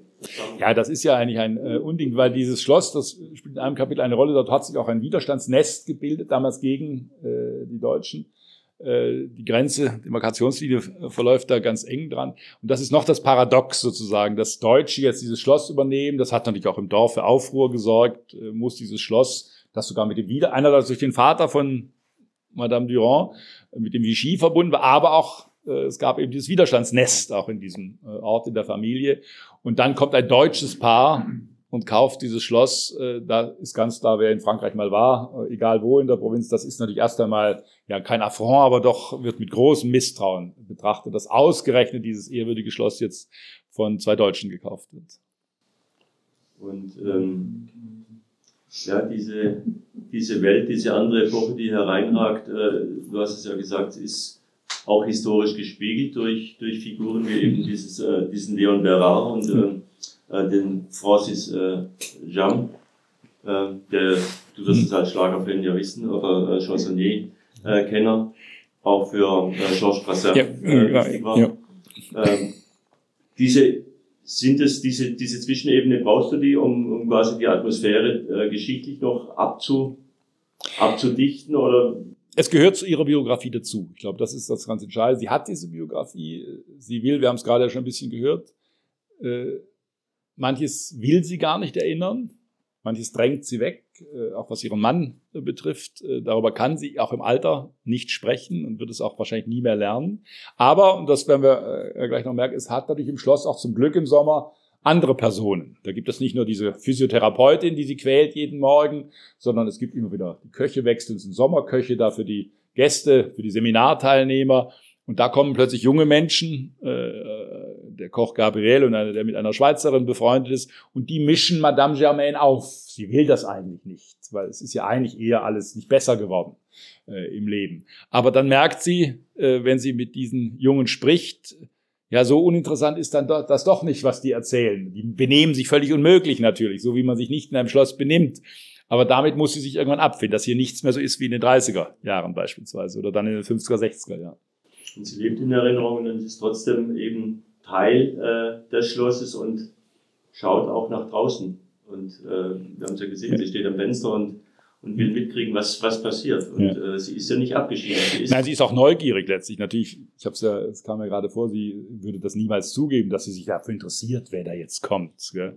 Aber es kommt dann auch noch später im Laufe des Buches ein Schriftsteller, der im Zelt schläft, draußen auf der Wiese eine Katastrophe für Sie als ehemalige Schlossherrin. Ja, das wird ein Schriftsteller sein, der draußen im Zelt äh, die Nacht äh, verbringt. Nein, aber sie ist neugierig geblieben und je im Sommer neugieriger als im Winter. Im Winter ist ja gar nichts los. Da sind sozusagen die Mühlbergers nicht mal da. Und dann kommen auch die Seminarteilnehmer haben die, wir kommen gleich darauf zurück, haben sehr merkwürdige Seminarthemen, die auch völlig fremd sind. Aber das ist immer dann trotz ihres hohen Alters, äh, sie nimmt das äh, wahr und sie denkt auch darüber nach, auch wenn sie erstmal sagt, wie absurd ist das alles, was aus unserem Schloss geworden ist, wie gut, dass Jean, mein Mann, das nicht mehr erleben muss. Das denkt sie auch ganz oft natürlich. Ich glaube, Jean haben wir jetzt äh, die Brücke zum Kennenlernen. Genau. Ich mache einfach weiter im dritten Kapitel, das ist wie gesagt am einfachsten, damit Sie diesen Spannungsbogen auch sozusagen voll miterleben können, will ich gar keine Unterbrechung und kein Kapitel überspringen letztlich. Äh, bis zum Schluss müssen Sie, wenn Sie Lust haben, dann sowieso selber lesen. Drittes Kapitel. Madame Germaine, wir sind ja so froh, wieder hier zu sein. Thomas wollte erst nächste Woche fahren, aber nicht mit mir. Es gibt Unmengen zu tun, schließlich haben wir im Sommer einiges vor. Gut sehen Sie aus, Germaine. Anthony hat mir erzählt, dass Sie neuerdings auf Kaffee schwören. Das macht einen munterer als der fade Tee, nicht wahr? Selbst wenn der aus dem Marais kommt. Luise redete auf Germaine ein, tätschelte ihren faltigen, mageren Arm, den eine brüchig gewordene Seidenbluse kaschierte. Sie versprühte eine Energie, als wollte sie schon am ersten Abend das Schloss aus den Angeln heben. Ohne Punkt und Komma erzählte sie von ihren Kindern, vom Sohn, der als Sportfunktionär ein wichtiges Amt übernommen haben, von den Enkeln, die im August zu Besuch kämen und von den Seminaren, die in den nächsten Monaten stattfinden würden eines über Simenon, den Krimi-Autor, eines über Wildkräuter, eines über ökologische Verantwortung im Lichte des Philosophen Hans Jonas und eines über spirituelle Atemtechniken. Das würde Sie doch sicher interessieren. Ein junger Pariser Koch, Gabriel und seine Freundin Selina, eine Schweizerin, hätten außerdem ihr Kommen zugesagt und würden den Sommer über alle verköstigen. Der Gemüsegarten müsse dringend neu angelegt werden und Thomas habe ihr versprochen, die Buhlbahn, die in katastrophalem Zustand sei, herzurichten. Und dann, liebe Germaine, machen wir ein Spielchen. Wie ich Sie kenne, werden Sie uns das Nachsehen geben. Germaine setzt ein dünnes Lächeln auf, das ihrem Gegenüber einerseits Höflichkeit zollen, andererseits eine gewisse Erschöpfung andeuten sollte. Manche Wörter hakten sich umgehend in ihrem Kopf fest, Wörter, die es früher nicht gegeben hatte. Atemtechniken. Was sollte das sein? Sie hatte sich über das Atmen nie Gedanken gemacht, war froh, wenn sie überhaupt Luft bekam und morgens den sanften Windzug spürte, der durch ihr nur angelehntes Fenster ins Zimmer drang. Welche unterschiedlichen Techniken sollte es beim Atmen geben? Durch die Nase oder durch den Mund? Ja, gewiss. Aber sonst? Nein, meine liebe Luise, machen Sie sich keine Hoffnung, dass ich Ihnen und Ihrem Mann das Buhlspielen beibringe. Dazu müsste ich ja mein Zimmer verlassen, wofür ich entschieden zu schwach bin, wie Sie wissen. Wahrscheinlich geht es in diesem Sommer mit mir zu Ende. Ich hätte nichts dagegen. Niemand braucht mich mehr, erwiderte sie, ein Luftholen Luises ausnutzend. Sie sprach mit einer hohen Fistelstimme, die sie sich kurz nach ihrer Heirat antrainiert hatte. So zu reden zeugte von herrschaftlicher Klasse, ja von einer gewissen Noblesse. Obwohl es sie mittlerweile anstrengte, diese Sprechweise beizubehalten, hätte sie anderen gegenüber darauf nie verzichtet. Nur wenn sie für sich war, ihre Erinnerungen herbeizitierte, betete oder lauthals rekapitulierte, was Versailles ihr zugetragen hatte, verfiel sie in eine tiefere, entspanntere Tonlage, die ihr keine Anstrengung verlangte. Buhl. Wie kam Luise darauf, dass sie am helllichten Tage mit Metallkugeln nach dem Cochonnet werfen und sich lächerlich machen würde? Irgendwann in einem Sommer fiel ihr plötzlich ein, hatte sie Jean zu einem Spiel aufgefordert. An einem der Wochenenden, als wieder einmal zahllose Gäste das Schloss bevölkerten und im Park lustwandelten mit einem Glas schweren Berneser Rotwein oder Jurançon in der Hand. Ein einziger vernichtender Blick hatte ausgereicht, ihr die Absurdität ihres Ansinnens vor Augen zu halten. Jean war ein guter Mann gewesen, doch keiner, der jemals über seinen Schatten sprang. Und das, obwohl er als Soldat jahrelang zur See gefahren war, sogar nach ihrer Heirat. Sich das Jackett abzustreifen, gar die Hemdsärmel hochzukrempeln, um einen, um einen Buhlsieg zu kämpfen, das passte nicht zu ihm. Sie selbst hätte gern den Mut gehabt, sich über Konventionen hinwegzusetzen, hinunter zum Bach zu laufen, die Stelle der Bauernhöfe zu durchstreifen. Warum hatte sie das so selten getan? Germaine atmete kräftig aus, bemerkte erst in diesem Moment, dass Luise noch immer an ihrer Seite saß und ihr zwei Blättchen der Kirchengemeinde reichte. Müde sei sie nun, hauchte sie, und ja, ein kleines Stück Seehecht morgen das nehme sie gern zu sich, falls sich Appetit einstellen würde. Die Tür fiel ins Schloss. Es regte sich immer etwas im Haus, auf der Treppe und unten im Foyer. Der Hund, eine Art Bernhardiner, wie sie sich jetzt zu erinnern meinte, bellte. Neue Besucher wahrscheinlich. Germaine griff nach dem kleinen Teller mit mundgerechten Schinkenstreifen, die sie so lange einspeichelte, bis sie sich in einen salzigen Brei verwandelten und ihr die Kehle hinunterglitten. Nicht irgendein Schinken, freilich, nein, Schinken aus Bayonne. Anderer kam ihr nicht auf den Tisch. Ihm verdankte das Schloss seine erste Blüte, weil dieser, dieser Larouille, ja, Jean Larouille, als Lebensmittelfabrikant den Bayonner Schinken in die halbe Welt expediert hatte. Unten im Saal hing bis heute Ernest Bords Gemälde seiner Schwiegermutter, eine gutmütige Frau, die wie eine Bäuerin aussah, in den Rembrandt-Tönen des Bildes, das Germaine immer gemocht hatte. Sie hätte es gern noch einmal gesehen. Reich waren Larouille und seine Frau Melanie mit dem Schinken geworden, ein Wohlstand, der es ihnen erlaubt hatte, das Schloss zu kaufen. Wann war das gewesen? Wohl vor über 200 Jahren. Je älter sie wurde, desto deutlicher sah sie ihre Vorfahren vor sich, während ihr eigenes Leben wie in einen Brunnen fiel und verschwand. Einfach verschwand. Laroues Tochter, nein, Enkelin, Henriette hieß sie, heiratete dann Paul Reclus, Jeans Großvater, den berühmten Mediziner. 1880 war das gewesen, in Flauberts Todesjahr. Das wusste sie genau, ohne zu wissen warum. Das Jahr ihrer eigenen Hochzeit entfiel ihr hingegen immer häufiger. Und alles hatte mit Schinken angefangen. Stückchen für Stückchen wie Lakritz nahm sie ihn zu sich und im Zimmer breitete sich allmählich ein süßlicher Geruch aus. Wie das wieder stinkt hier. Clara wedelte morgens empört mit den Händen, wenn sie hereinkam und die angetrockneten Schinkenreste mit gespieltem Ekel beiseite räumte. Es gibt keinen besseren Schinken nirgendwo auf der Welt, murmelte Germaine vor sich hin.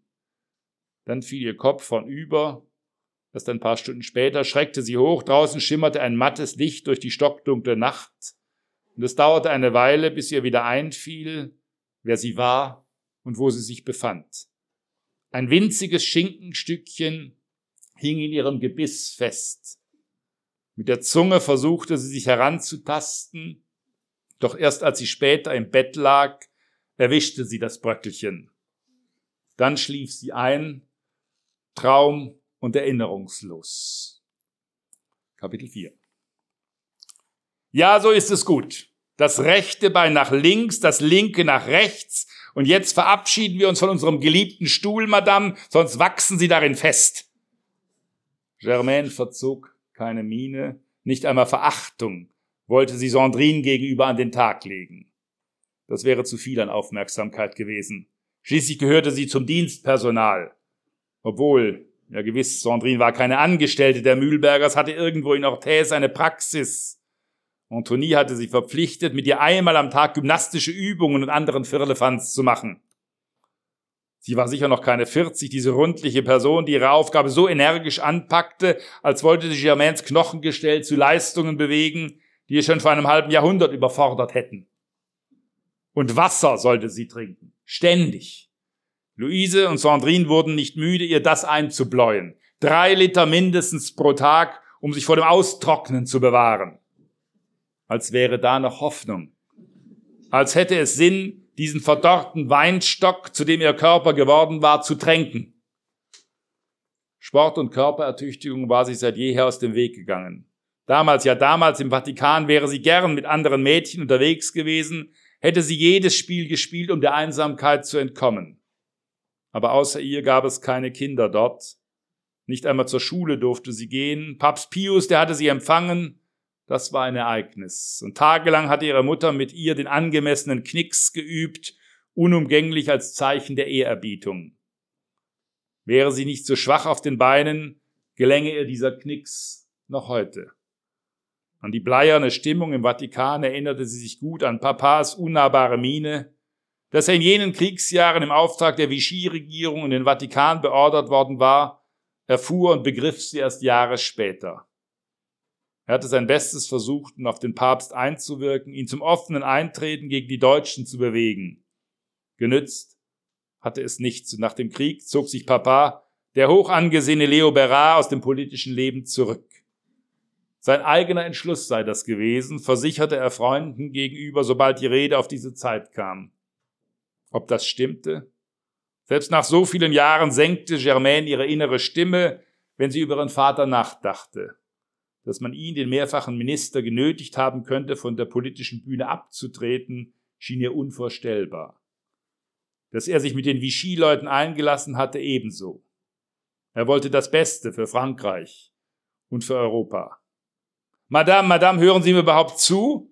Es wäre hilfreich, wenn Sie Ihren Fuß zumindest ein paar Zentimeter anheben würden. So kommen Sie nie in Schwung. Sandrine lächelte Germaine an, schien den morgendlichen Wettstreit zu genießen was sich Sandrine wohl dachte, dass sie schon mit ganz anderen Alten zurechtgekommen war, dass es darauf ankam, ihr das Gefühl zu geben, das Heft des Handelns in der Hand zu haben, wie es sich für eine Schlossherrin im Ruhestand gehörte. Germaine schaute Sandrine verständnislos an. Ihre Füße sollte sie anheben, mit den Zehen wackeln? Nein, Sandrine, lassen Sie das. Ich strebe keine Ballettkarriere an. Dennoch setzte sie ihre Ferse kräftig auf, als hätte sie die Absicht, ihren Fuß gleich in die Luft zu strecken. Was bildete sich diese Person ein? Sportliche Betätigung. Wie war sie darauf gekommen? Ja, Rom. Schwimmen, Radfahren, das wäre schön gewesen. Vielleicht hätte sie sogar beim Lawn-Tennis eine gute Figur gemacht. Mit Jean war da später so wenig anzufangen wie mit ihrem Vater. Wenn er sich nicht hinter seinen Büchern verkroch, und dann nahm er allenfalls Wanderungen drüben in den Pyrenäen. Und ja, im Sommer waren sie ab und zu nach Biarritz gefahren, an den Atlantik, lange bevor die Touristen die Küste in Beschlag nahmen. Sich im Badeanzug vor anderen Menschen zu zeigen, das hatte ihr einiges abverlangt. Sie sprang schnell ins Meer, um sich in der Brandung zu verstecken, beobachte Jean unauffällig, wie er sich linkisch am Strand bewegte in seiner bis zum Knie reichenden Badehose, als wollte er sich für eine Nebenrolle in einem Jacques Tati-Film bewerben. Nein, oft waren sie nicht nach Biarritz gefahren, obwohl es ihr gefallen hatte, wenn die Wellen über ihrem Kopf zusammenschlugen und sich niemand dafür interessierte, wie ihre Frisur saß. Eine Viertelstunde später, nachdem es Sandrine gelungen war, Germaine zum Aufstehen und zu einem Gang von einer Zimmerecke in die andere zu bewegen, endete die Gymnastikstunde. Nun plaudern wir ein wenig, Madame, wenn es Ihnen recht ist. Irgendwie müssen Sie die Zeit bis zum Mittagessen ja herumbekommen. Ausruhen und den Mund halten, das können Sie später im Grab lang genug. Germaine fand Sandrines forschen, unbekümmerten Ton respektlos. Insgeheim hatte sie den Verdacht, dass Sandrine sie damit aus der Reserve locken wollte. Die alten Regeln galten nicht mehr. Luise zum Beispiel fand nichts dabei, Gästen den Kuchen und das Gebäck selbst zu servieren. Ja, ihnen sogar den Kaffee einzuschenken, das musste man sich einmal vorstellen. Eine Schlossherrin, die vom Personal nicht zu unterscheiden war. Wie anders war das früher gewesen, als das Schloss den ganzen Sommer über wie ein Taubenschlag war, die Menschen ein- und ausgingen, Vorträgen zuhörten oder einfach im Freien saßen und aßen, was ihnen kredenzt wurde. Seriös gekleidete Dienstboten eilten über den Kies, reagierten auf jeden Augenaufschlag, mit dem Germain ihnen Anweisungen gab. Eine Schlossherrin, eine Chatelaine, die die Speisen auftrug. Ein Ding der Unmöglichkeit. Luise schien das nichts auszumachen. Sandrine nahm Platz, fischte sich einen der Kekse, die seit Jahr und Tag in einem Glasschälchen verstaubten, und erzählte ihre Geschichten. Der neue Pfarrer in Salis, der so munkelte man strafversetzt worden sei, genaues erfuhr man nicht. Die bevorstehenden Gemeinderatswahlen, was Madame die Gelegenheit gab, General de Gaulle zu loben. Das sei ein Staatspräsident gewesen. Unvergleichlich. Allenfalls Mitterrand durfte sich mit ihm messen, und das, obwohl er Sozialist gewesen war. Die Gärtnerin, die Luise und Thomas angestellt hatten, um den Gemüsegarten auf Vordermann zu bringen, so ein Debakel wie im letzten Jahr, als die Tomaten am Stock verschimmelten, nachdem ein Pilz sich ihrer bemächtigt hatte, sollte sich nicht wiederholen. Aus Toulouse stamme sie, die Gärtnerin. Und dann, Madame, wenn sich demnächst die Frühlingssonne durchsetzt, dann wagen wir uns aus dem Zimmer, ja? Trepp ab, trepp auf, nicht wahr? Germaine schrie empört auf. Wollen Sie mich umbringen, Sandrine? Können Sie nicht warten, bis der Herrgott mich abholt? Ein paar Wochen noch, dann wird er seine anderen Verpflichtungen erledigt haben und zu mir kommen. Manchmal denke ich mich, er hat mich vergessen. Mehr als 30 Jahre habe ich inzwischen meinen Jean überlebt, ist das nicht schrecklich? Aber der liebe Gott wird bald ein Einsehen haben, Sandrine, er braucht Ihre Unterstützung nicht. Ich werde Sie bei der Gendarmerie anzeigen, Sandrine, wenn Sie mich zum Treppensteigen zwingen. Haben Sie verstanden? Keinen Fuß setze ich vor die Tür. Im Sarg möchte ich hinausgetragen werden, damit das klar ist. Sandrine lachte auf, als würde sie dieses Lamento, obwohl sie erst seit wenigen Wochen ins Schloss kam, in- und auswendig kennen. Von wegen, Madame, damit haben wir noch ein paar Jährchen Zeit. Wenn Sie die hundert geschafft haben, sprechen wir uns wieder. Vorher trage ich Sie zur Not selber über die Schwelle, wenn Sie weiter so bockig sind. Mehr als ein leichtes Federbett wiegen Sie ja nicht. Bockig hatte Sandrine sie gerade bockig genannt. Das wäre früher ein Entlassungsgrund gewesen. Germaine schüttelte den Kopf und ächzte. Woran würde sie sich noch gewöhnen müssen? Das Zimmer verlassen, was für eine Schnapsidee. Das letzte Mal, das war Jahre her, viele Jahre, sieben oder acht vielleicht. Sie erinnerte sich gut daran. Mühlbergers waren in ihr Zimmer gekommen und hatten ihr mit gewichtiger Miene einen Besucher angekündigt. Monsieur Bayrou wartete unten im Garten Kaminzimmer. Er habe den dringenden Wunsch geäußert, die Schlossherrin persönlich zu sehen. Sie hatte Thomas erstaunt angesehen. Bayrou, François Bayrou, der Politiker, der Justizminister? Ja, genau der. Und weil Germains Vater dieses Amt selbst einmal bekleidet hatte, wäre es für Monsieur Bayrou eine immense Freude, die Tochter seines bedeutenden Vorgängers zu sprechen. Vor Jahren sei er selbst Gast im Schloss gewesen bei einem Vortrag zur Förderung des Europagedankens. Madame erinnere sich sicher. Germaine erhob sich, sah Thomas verstört an und setzte sich wieder. Sie schien mit sich zu ringen. So sehr sie auf Prinzipien achtete, an denen festzuhalten ihr lebensnotwendig schien, so bewusst war ihr, dass es Ausnahmesituationen gab, Momente, in denen höhere Mächte das Sagen hatten. Ein solchen sah sie nun gekommen. Monsieur le Ministre. Das war ihre Welt, eine Rückkehr in die Vergangenheit nach Paris, als bei ihren Eltern hochgestellte Persönlichkeiten verkehrt hatten. Wie sie diese Zeit manchmal vermisste, obwohl sie sich selbst eher als Dekorum gefühlt hatte, die Tochter des Politikers Léron Bérard, die Ehefrau des Dichters Jean Durand. Ja, Thomas, ich möchte den Minister, möchte Monsieur Bayrou sehen und werde mich nach unten begeben. Das verlangen die Usancen des Hauses. Würden Sie Ihre Frau bitten, mir beim Ankleiden behilflich zu sein? Das war das letzte Mal, dass Sie draußen waren. Ja, die Usancen des Hauses verlangen einen Applaus zunächst mal.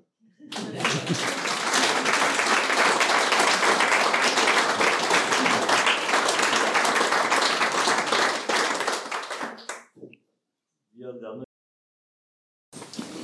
Madame Durand noch im Zusammenspiel oder Nicht-Zusammenspiel mit der gegenwärtigen Welt kennen und gleichzeitig ähm, auch über, über das Essen, über die Usancen eben, äh, die in diesem Leben eine Rolle spielen. Ähm, ich habe beim Lesen immer mal wieder den, den Eindruck gehabt, ich bin in einem französischen Film der 70er Jahre, die ähm, das französische Landleben mhm. ähm, sehr dicht beschreibt. Und äh, für mich ist, ist die Frage, ähm, ich kenne ich kenn die Gegend sehr gut. Ich war als erst, ich habe mich ein bisschen, äh, will nicht sagen geärgert, aber äh, mich ein bisschen, ja, äh, doch geärgert. Ähm, hätte ich den Roman bzw. das PDF äh, vor dem Urlaub gelesen, weil wir waren nämlich tatsächlich in der Gegend äh, um, um Oloron, äh, Ortez und, und, und so weiter. Ich kenne sie sehr gut und für mich ist, ist wirklich die, die Atmosphäre sehr dicht mhm. eingefangen. Und ähm, ja, vielleicht kannst du dann zwei, drei Sätze dazu sagen. Du kennst offensichtlich die Gegend auch äh, sehr gut. Mhm. Ähm, die historischen Figuren habe ich dir, äh, oder haben wir schon erwähnt, äh, mit äh, Leon Berard und äh, äh, Francis Champ und, und so weiter. Mhm. Das Thema Vichy hat man erwähnt. Jetzt vorher wurde das Thema Jacques Tati-Film. Es kommt das, das Gemälde kommt ins Spiel. Mhm. Ähm, wie schaffst du das, diese, diese dichte Atmosphäre, diese ja vermeintlich leichte Atmosphäre, die aber doch äh, unterschwellig auch mit mhm. gegenwärtiger, äh, mit Gegenwärtigkeit auf, aufgeladen ist?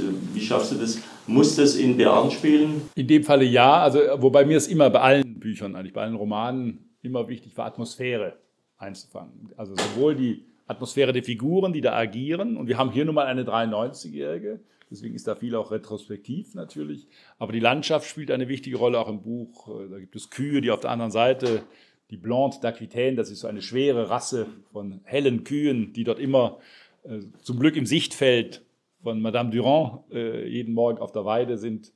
Und lauter solche Kleinigkeiten setzen sich allmählich zu dem zusammen, was ich versuche als Atmosphäre eines Romans äh, zu schildern.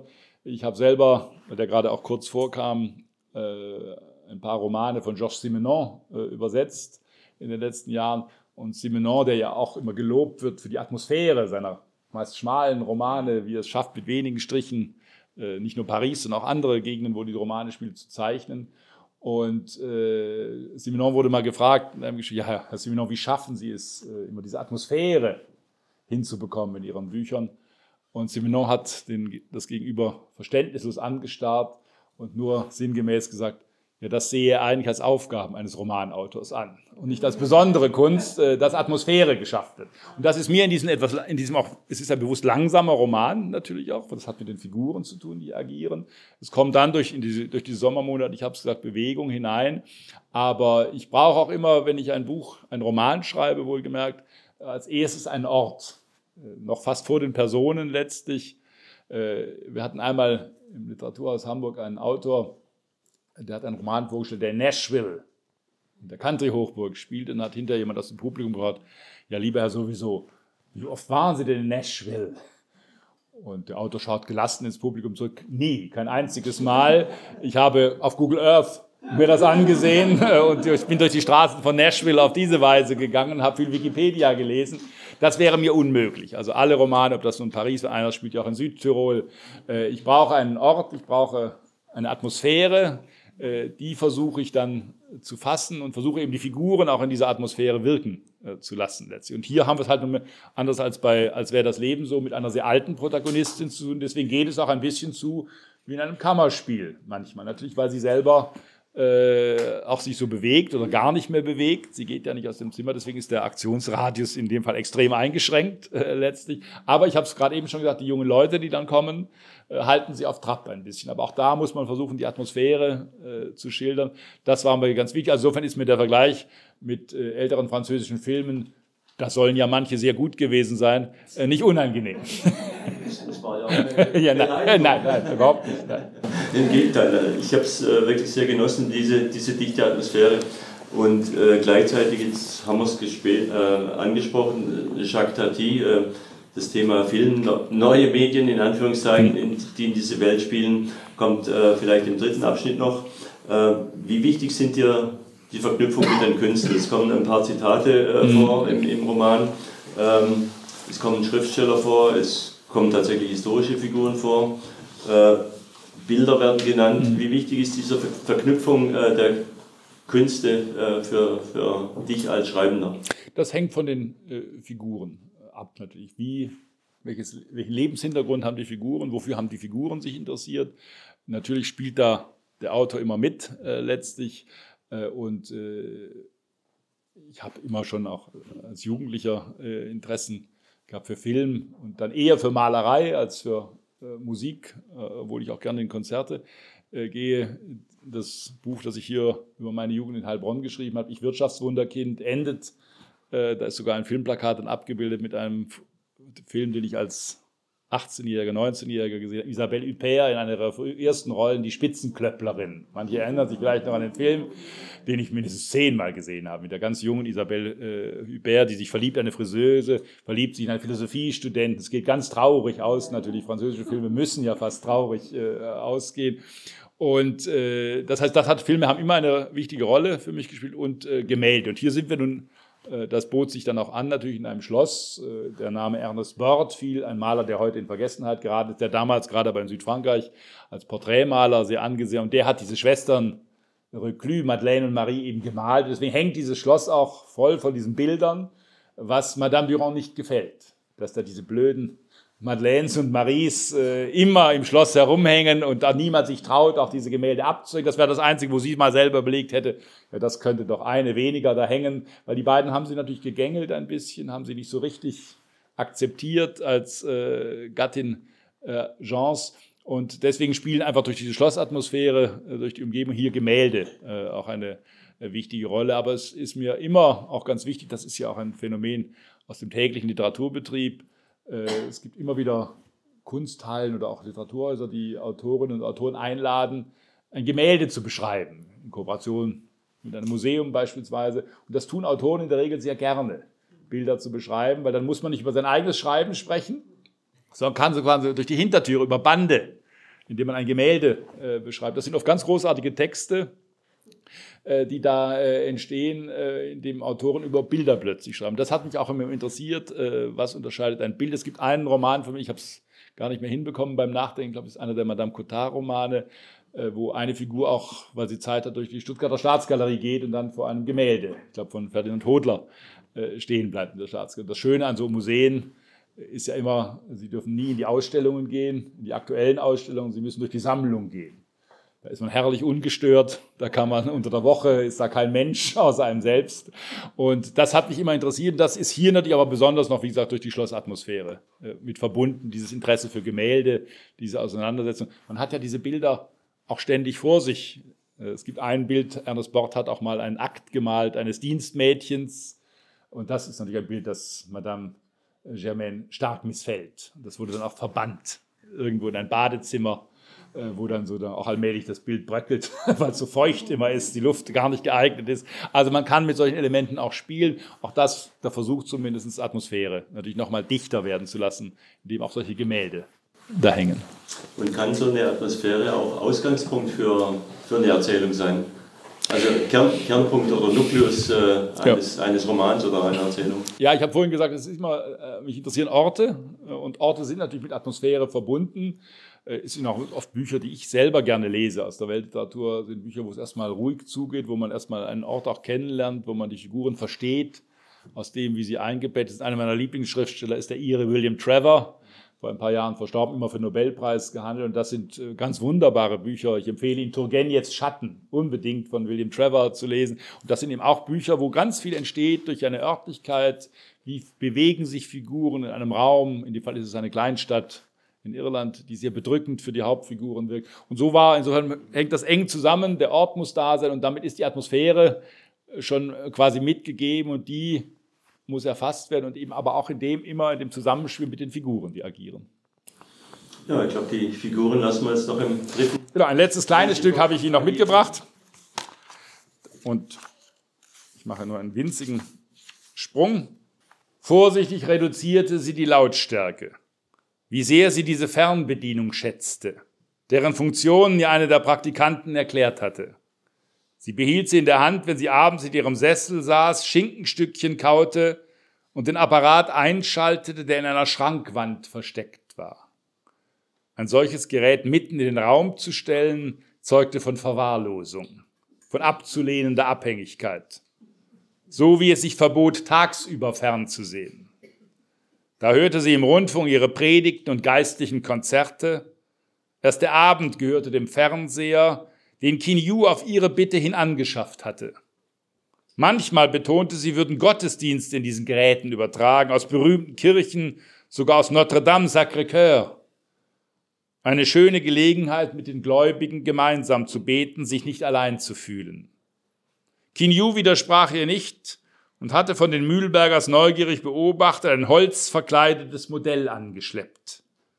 Germain freute sich über die Abwechslung das Verweilen in der Kirche fehlte ihr, die Andachten, das Niederknien, die Gewissheit, in einem Haus zu sein, wo Gott war.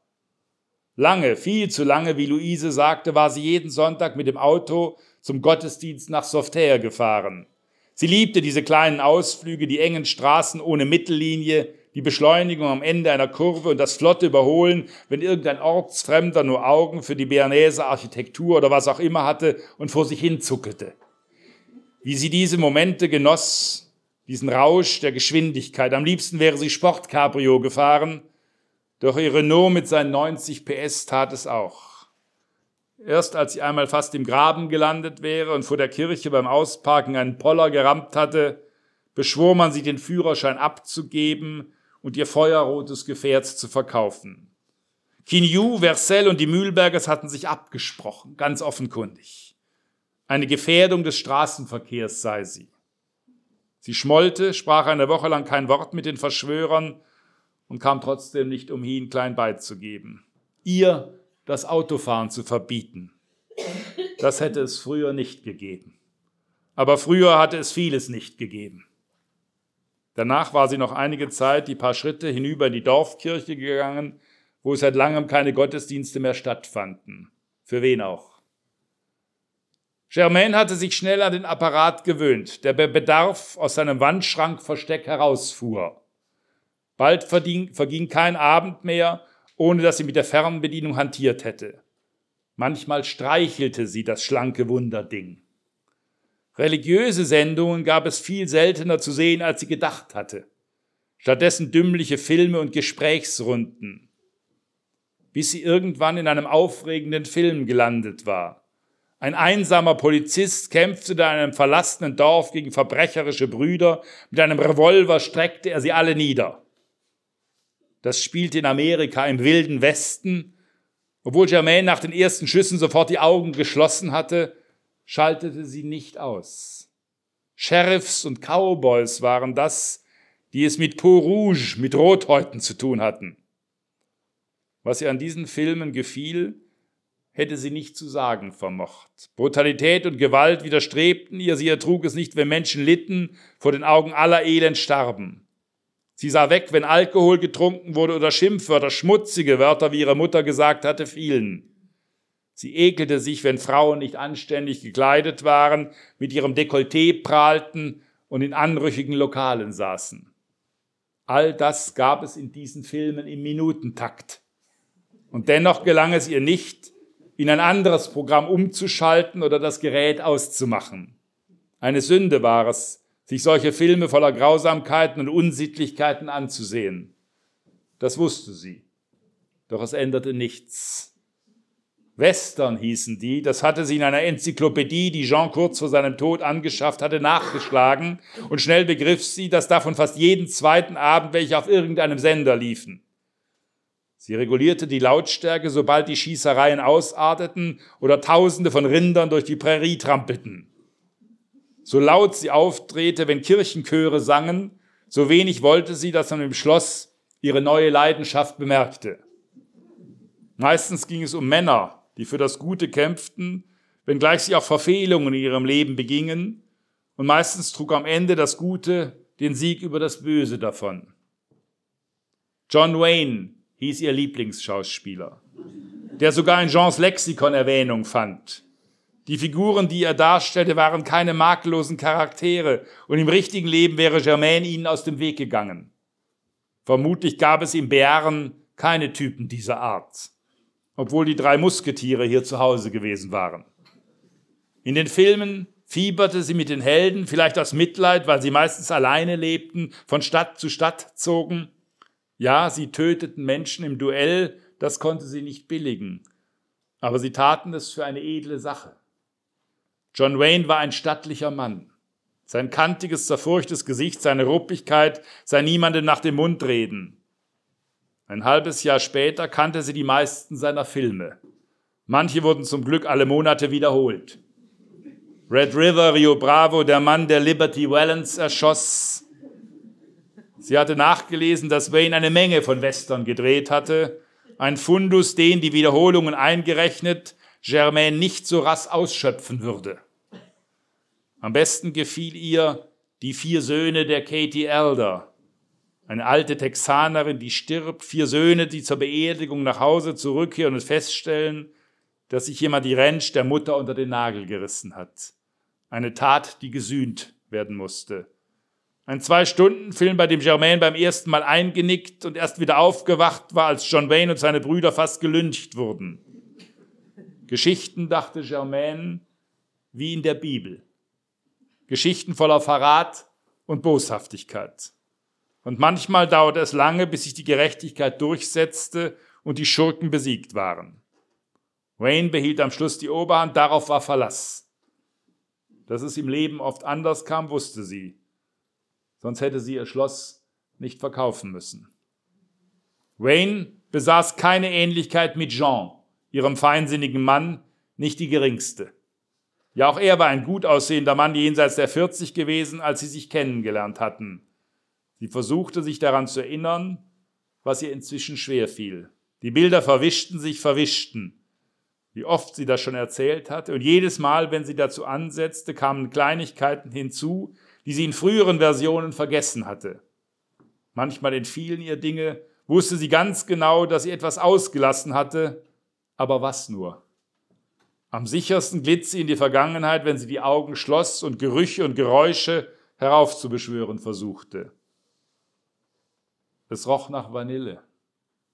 Kerzen, die ein Vanillearoma ausbreiteten.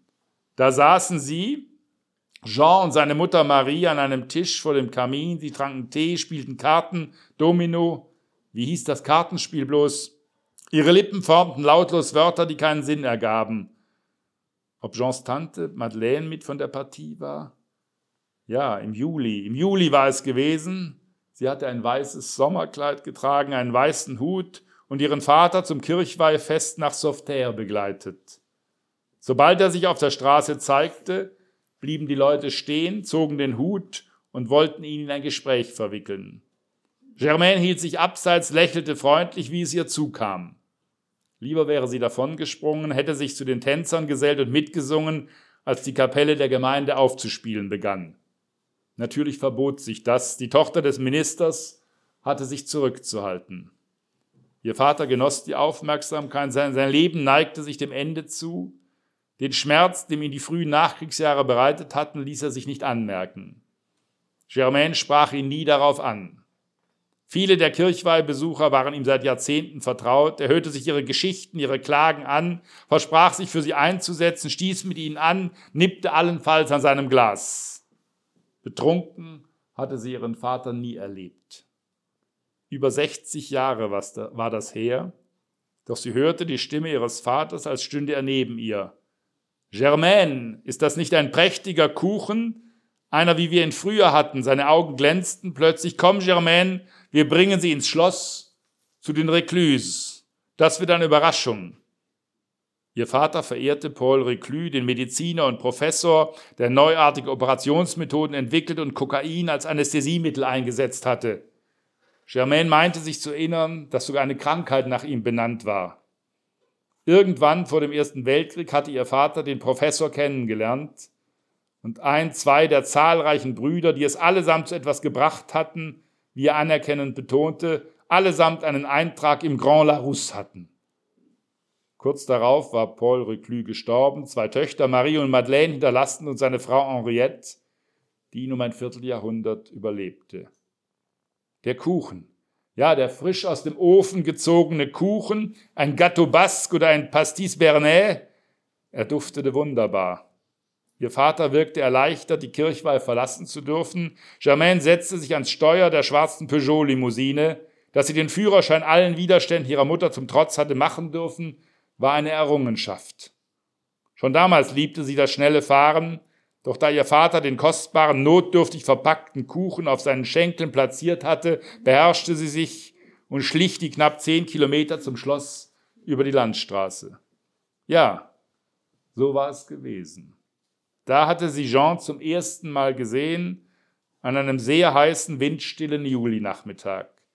Der Kies knirschte, als sie den Wagen schroff zum Stehen brachte.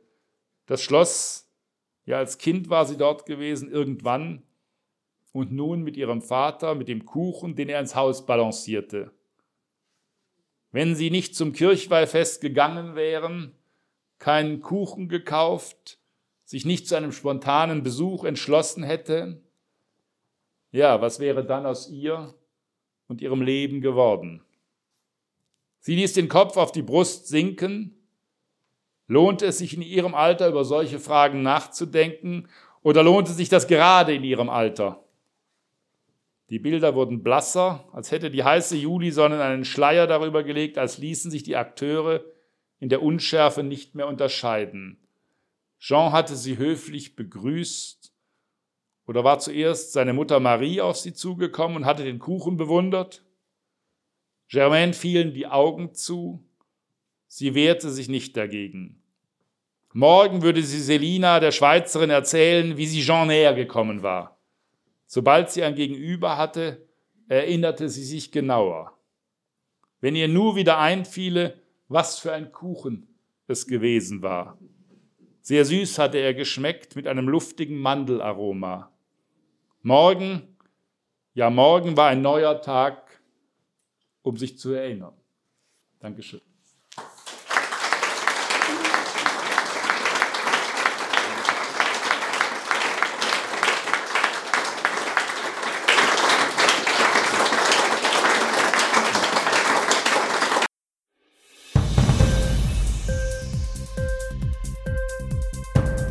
Dir die Sendung gefallen?